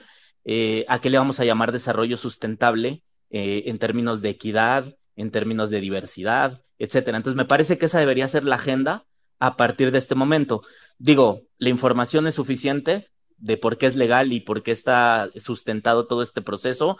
Se puede poner en una página web, poner unos videos explicativos súper claros y cada vez que alguien tenga duda, que vaya a consultarlos. Pero ahorita lo que queremos los ciudadanos es entender cuál es la propuesta y cuál es la temática que se va a resolver a través de esta propuesta diferencial y que no sea solamente un discurso polarizante, el anti 4T o el anti AMLO, porque eso creo que no nos, no nos resuelve la vida a nadie. Ese sería mi punto de vista, ¿no? No, totalmente de acuerdo. Y la, verdad es de que el Frente Amplio no es, no, no, no, no se presenta como un partido político o como, o como una plataforma ideológica. Sea, es nada más una metodología para elegir un candidato y entre los, entre los postores van a tener que contra, presentar y, presentar sus planes cada uno. Son diferentes. Enrique La Madrid presentará algo, sus iniciativas, cuando sea el momento, porque todavía, también otra cosa, todavía no es momento de campañas. Estarían, estaría en violación de las reglas, por eso es de que hay que ser muy cuidadoso de las reglas. Eh, los procesos de precampañas todavía no empiezan, entonces no pueden presentar sus plataformas políticas. Pues mis propuestas podrían estar haciéndolo a nivel de detalle como políticas públicas. Todavía no es momento. Perdóname, perdóname que te interrumpa ahí, pero entonces la pregunta es, si, si no se puede hablar de todo esto, ¿qué es lo que va a elegir una persona o, por quién va a poner una firma? Si no sabe de esa persona que ofrece, y yo no estoy hablando de ideologías, ¿no? Estoy hablando de hacia dónde apuntaría. escúchalos. Yo digo, Enrique, este grupo. Enrique, a ver, es que otra vez, o sea, este grupo no tiene una ideología ni va a presentar propuestas. El Frente Amplio por México no va a presentar propuestas porque no es un proyecto político. No lo es. Los candidatos sí, los que están participando en el proceso, los que van a estar de, presentando sus programas y presentándose al electorado para regístrame, fírmame y, vota por mí y, después en la primaria elígeme. O sea, ellos sí, pero, pero, el, pero el Frente Amplio por México es, es una plataforma para elegir a la mejor o el mejor que escoja la gente, como tú o como cualquier otro que va a votar. No es que va a llegar y va a decir, este es el plan de gobierno, entonces esto es lo que tienen que hacer. No, o sea, no es un gobierno central comunista, ¿no? Del partido. No, no, no, no estamos hablando de, una propuesta de, gobierno. Estamos hablando de unos temas que claramente tienen que tener un diferencial con lo que hay del otro lado. Claro, está claro, está claro. Del otro lado, del otro lado hay un partido político, eso es clarísimo. Claro, esto no, es. Que, por eso, espérame, yo te hablo como ciudadano, porque creo que eh, este, somos millones los que estamos entendiendo esto y a lo mejor ustedes que están del otro lado lo tienen muy claro porque son los que lo organizan. Entonces creo que es importante también dar claridad en eso. Hay un partido político de un lado que dice que hay un proceso que no es proceso, con unas reglas que pueden o no violar la ley, pero es muy claro lo que ellos proponen a la ciudadanía, más allá de cuánto hablen de ello o no lo hablen, porque es claro el modelo de, de, gobierno, digámoslo así. De este lado, tú me dices, es que el frente es solamente un mecanismo para que alguien se postule y en su momento, pues la gente vaya con él, ¿cierto? Y hasta ahí estoy de acuerdo. Pero ese frente amplio sí está representando algo distinto a lo que hay en el partido político del otro lado. O sea, aunque me digas que alguien se puede postular y reunir las firmas y ser candidato, pues también estamos hablando de que no es cualquier persona. o sea, si yo lo quiero hacer, si yo lo quiero hacer, no va a pasar. O sea, lo tiene, o sea, si hay personas que representan eh, unos partidos políticos o unos proyectos de gobierno o unas trayectorias en la gestión pública, eso es clarísimo. Entonces, eh, el lenguaje ahora, más que seguir hablando de si es legal o no es legal, que ya sabemos que sí es legal, este, y que ya tienen todo el sustento que nos han explicado, es por qué yo como ciudadano, que a lo mejor estoy súper indeciso, que no sé si me voy con Morena o me voy del otro lado, es a mí qué me ofrece este Frente Amplio, además de un proceso ciudadano de donde va a salir alguien por votación que no es tan ciudadano porque son personas que son reconocidas en la función pública. Entonces, yo, ¿qué encuentro en ese frente o en ese grupo que realmente me esté hablando a mí como ciudadano, porque a mí pues el método y eso, pues qué bueno que sea muy, muy ciudadano y lo que tú me digas, pero si a mí no me vende lo que yo necesito como ciudadano, pues no, no tengo por qué eh, firmar ni por uno eh, ni por otro. Ahí, es a donde no, quiero ir. No, al final de cuentas tienes que llegar a- tenemos que llegar al momento de las propuestas de cada uno de los candidatos, pero voy a dejar que Guadalupe elabore sobre el tema. Seguramente quiere opinar. Adelante, Guadalupe. No, no, muy brevemente, yo creo que la necesidad de sectores de la población que son muy amplios, de que la discusión no sea solo sobre personas o sobre partidos, sino también sea sobre contenidos, es muy legítima.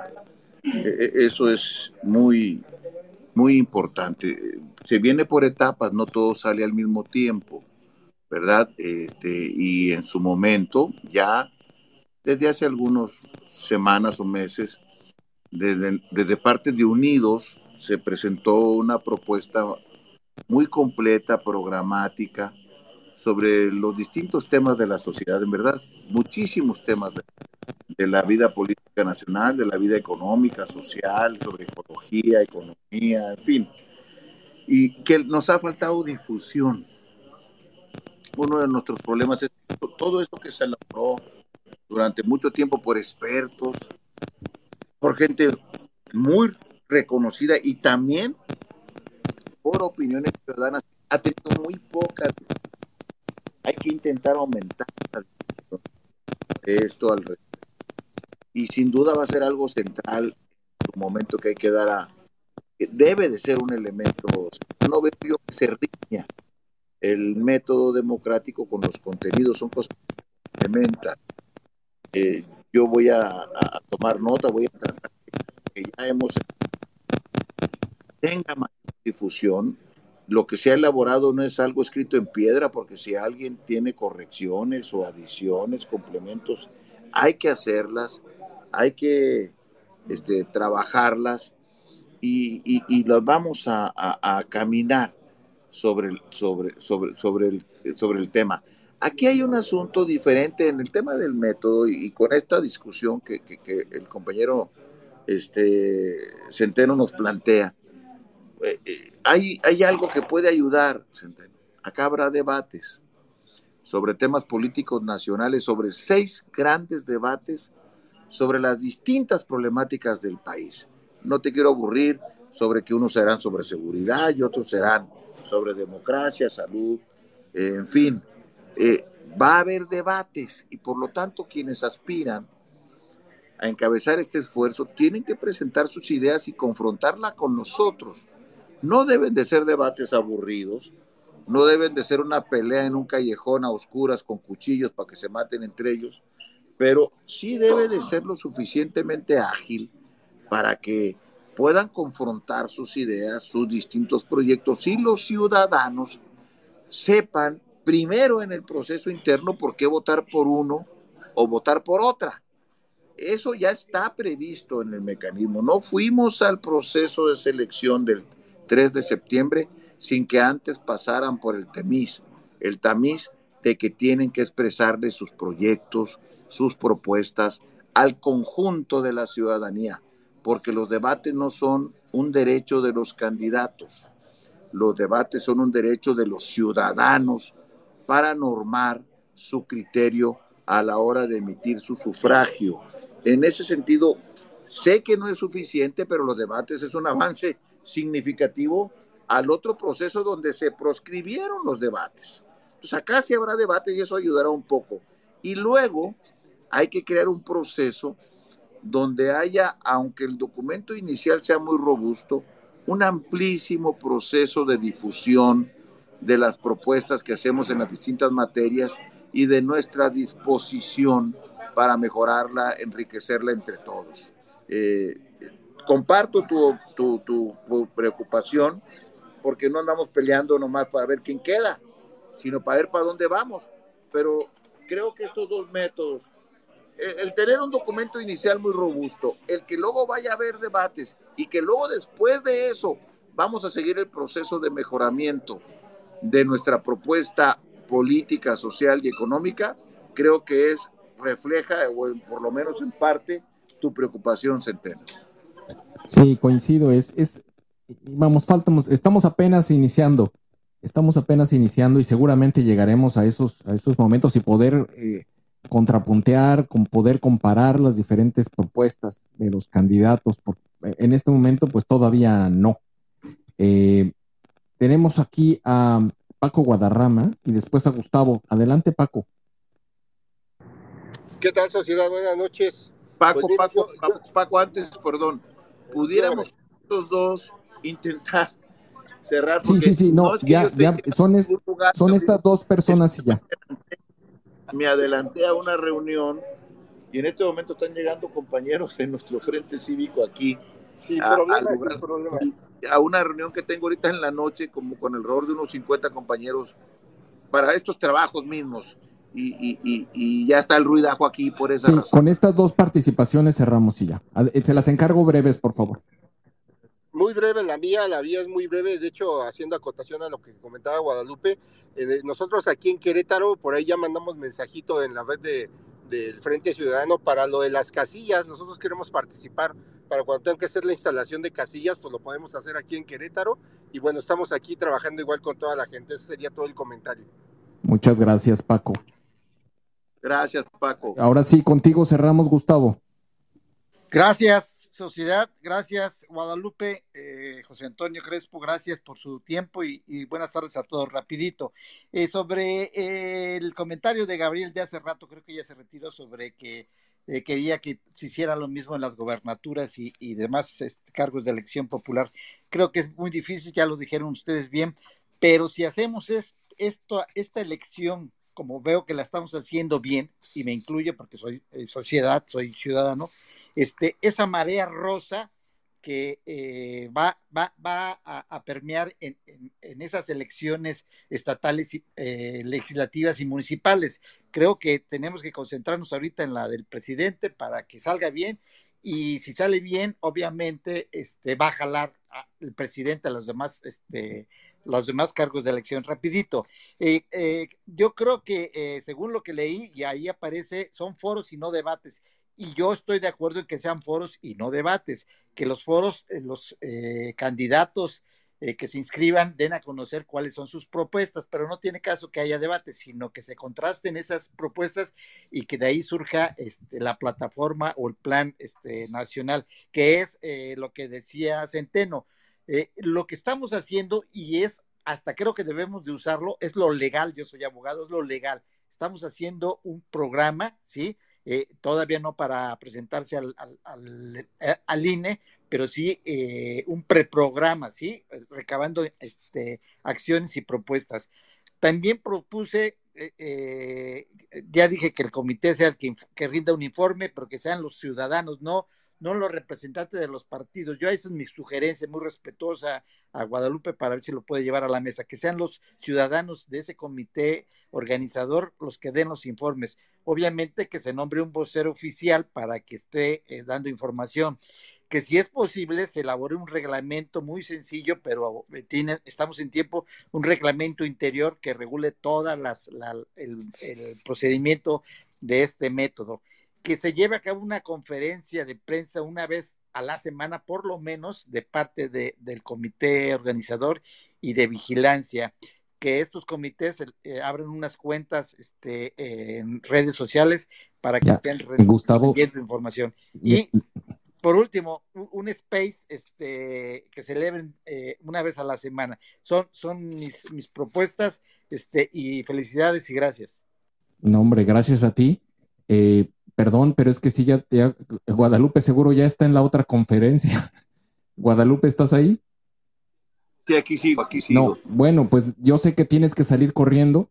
Estamos muy agradecidos y seguramente tendremos que molestarte nuevamente porque hay mucha gente que quiere seguir conversando contigo y hay muchas preguntas. Eh, yo les pido una disculpa a los compañeros y compañeras, amigas y amigos que que quieren hacer más cuestionamientos, no, no es falta de voluntad.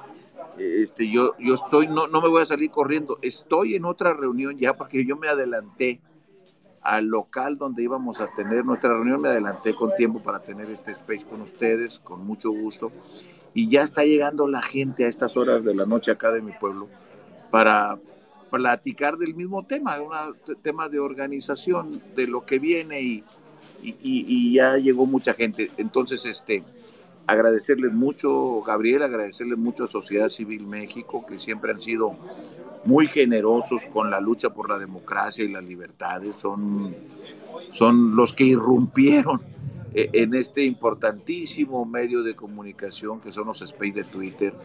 Cómo olvidar las legendarias batallas que han dado los ataques tremendos que han tenido Gabriel, Analú, los amigos por la gente que unos por mala fe y otros por envidia dan en estos temas. Y, de verdad que son muy, muy, muy valiosos. Nomás quisiera decirles finalmente, amigas y amigos, porque estamos en esto, es que defendamos el proceso. Siempre puede mejorar un proceso. El proceso que estamos haciendo no es perfecto el proceso que estamos haciendo tiene sus fallas. Sin ninguna duda, y, si a mí me preguntaran, yo soy más exigente que ustedes en la perfección, porque si algunas gentes que luchamos porque hubiera primarias, debates, árbitro imparcial, pues somos los integrantes del Frente Cívico junto con mucha más gente. Ya les dije que nadie se puede arrogar, eh, nadie se puede arrogar esta lucha porque es una lucha muy colectiva, pero nosotros estuvimos en esa batalla. Y, también le encuentro defectos, pero lo que hemos logrado, compañeros, se mide de dónde partimos, de qué teníamos hace un año, dos años, y de qué hemos logrado. Y lo que avanzamos no fue el 100, pero el 70 o el 80 sí. Y por lo tanto, plantémonos en este avance porque lo que nos falta para que hubiera sido perfecto es menos defendamos el método, no le encontramos el prieto en el arroz. No andemos buscando, ah, sí está chingón, pero estaba chimuelo. Ah, es que sí le avanzamos mucho, pero le parparea el ojo. No, no, ya ahorita ya no estamos en la etapa de poder lograr lo que ya hoy logramos. Luego en la que sigue lo perfeccionamos, pero ahorita con mucho orgullo, con mucha convicción, podemos decir que nuestro proceso es infinitamente superior, democrático, libre que el del partido del gobierno. En el nuestro, lo he dicho varias veces, habrá árbitro, habrá debates, habrá ciudadanía, habrá votación, habrá legalidad. Pudimos haberlo hecho mejor, pero el nuestro es infinitamente superior al de Morena. Entonces, ahorita, todos ustedes que son líderes de opinión, que son tuiteros reconocidos, que les encanta la participación, que estudian, que leen, que no son borregos, que cuestionan, pelean contra algo que no les gusta, contra todo. Eh. Ustedes son un ejemplo de libertad, amigas y amigos, que así debe de ser la ciudadanía. Ustedes en esta etapa ayúdenos a defender que lo que estamos haciendo es superior y para la siguiente batalla lo haremos mejor. Muchas gracias, sociedad civil, muchas gracias a los amigos y amigas del Frente Cívico, de Unidos, de las distintas organizaciones. Tenemos tareas, ahora hay que juntar la estructura nacional que ayude al organismo de los estados, lo que dije hace un rato, tengamos sus soples, ayudémosles a cuidar casillas, construyamos organización. Gracias, gracias Gabriel y para mí es un honor haber estado en este space y a su disposición cada vez que ustedes me digan que en algo podamos ayudar, servir y contribuir. No, sin duda, Guadalupe, muchas gracias, gracias, de verdad, gracias por eh, participar y, por tu dedicación y gran trabajo, tu pasión por México, de verdad, eh, eres un ejemplo para, para muchos de nosotros y es un honor, de verdad, compartir causa contigo. Muchas gracias. Y pues bueno, nada más antes, antes de cerrar este espacio, eh, quiero dejar una cápsula que acaba de dar eh, Juan Carlos Romero Hicks, quien eh, estaba en la lista de las personas que pudieran registrarse como candidatos. es una capsulita de dos minutos que acaba de dar hace aproximadamente siete, donde dice su posicionamiento respecto del registro al Frente Amplio por México. Gracias, Guadalupe abrazos y, un gran abrazo a Romero Gil, que sin duda no lo he visto, pero conociéndole en su calidad de persona de humana y de demócrata, sin duda contribuye a la democracia en nuestro país. Totalmente de acuerdo. Pues escuchemos el mensaje que mandó. Una realidad de inestabilidad económica económica, pobreza, desigualdad, corrupción y violencia, los mensajes diarios de nuestro presidente han provocado división y polarización. Este gobierno federal ha demostrado su ineficacia, urge cambiar el rumbo. La prioridad debe ser nuestro país. Hoy, lamentablemente, no estamos mejor que ayer. Después de varias reflexiones con la familia, amigos, colaboradores, correligionarios, coincidimos en que estamos en un momento de definiciones de cara al México que queremos y merecemos he decidido no registrarme como aspirante, sino sumarme al liderazgo de Xochitl Gálvez, quien al día de hoy ha generado una gran expectativa de cambio y esperanza de la ciudadanía y que representa un México plural que necesitamos para vencer. La construcción de un proyecto común en el Frente Amplio por México no debe perder de vista que el objetivo es derrotar por la vía democrática a un régimen autoritario, regresivo e incompetente que tenemos hoy en día con más de 35 años de experiencia en el privilegio del servicio público, puedo afirmar que se requiere un acompañamiento del actor estelar de la democracia, el ciudadano, y un tratamiento integral para que los problemas puedan ser resueltos. Mi contribución más valiosa de cara al año próximo es trabajar en la reconstrucción y en la reconciliación a través de liderazgos éticos, innovadores y competitivos. A partir de ahora, me convertiré en un puente para que distintas voces seamos escuchadas en el proyecto de un gobierno de coalición alternativo e innovador. Recuperemos la esperanza que nos quieren arrebatar. Construyamos el México de nuestros sueños y nuestros ideales. Agradezco inmensamente el impulso y la solidaridad constante que he recibido de personas, grupos y organizaciones y me pongo a su disposición para colaborar en la construcción de una propuesta que permita los consensos necesarios para un México a la altura de nuestros sueños y nuestros ideales. Refrendo la frase de Ángeles Mastreta. Nada ganamos luchando por separado para caer. Ahí se cortó, se acabó. Pero bueno, ahí ese es, ese es el mensaje que nos deja Juan Carlos Romero Hicks, eh, quien decide no registrarse y adherirse eh, en este caso particular, a la campaña de eh, eh, Gales. Nuevamente, les deseamos muy buenas noches, les queremos agradecer por su participación y como siempre lo hacemos en cada espacio de Sociedad Civil México, les dejamos un poco de música para que aprovechen, sigan la cuenta de Guadalupe, de Raúl, que está aquí, de Manolo, de, Roberto, de Luis y por supuesto de Solea. Muchas gracias, cuídense mucho y estamos aquí próximamente con ustedes. Estén bien, cuídense.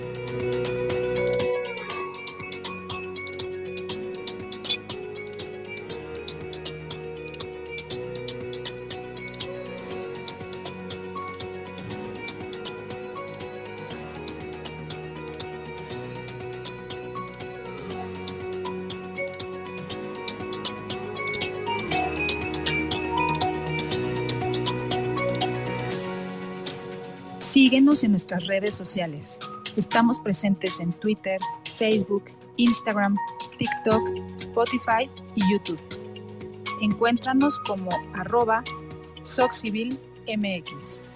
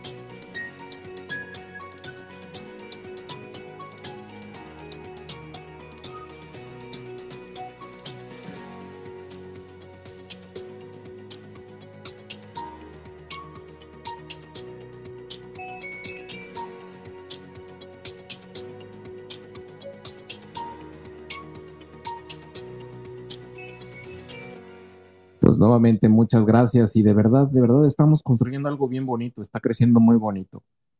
sigamos, sigamos adelante y, y estoy seguro que juntos vamos a poder resolver todo esto. Cuídense mucho, les mando un fuerte abrazo y estamos en contacto. Cerramos en 5, 4, 3, 2, 1. Que tengan buenas noches. Bye.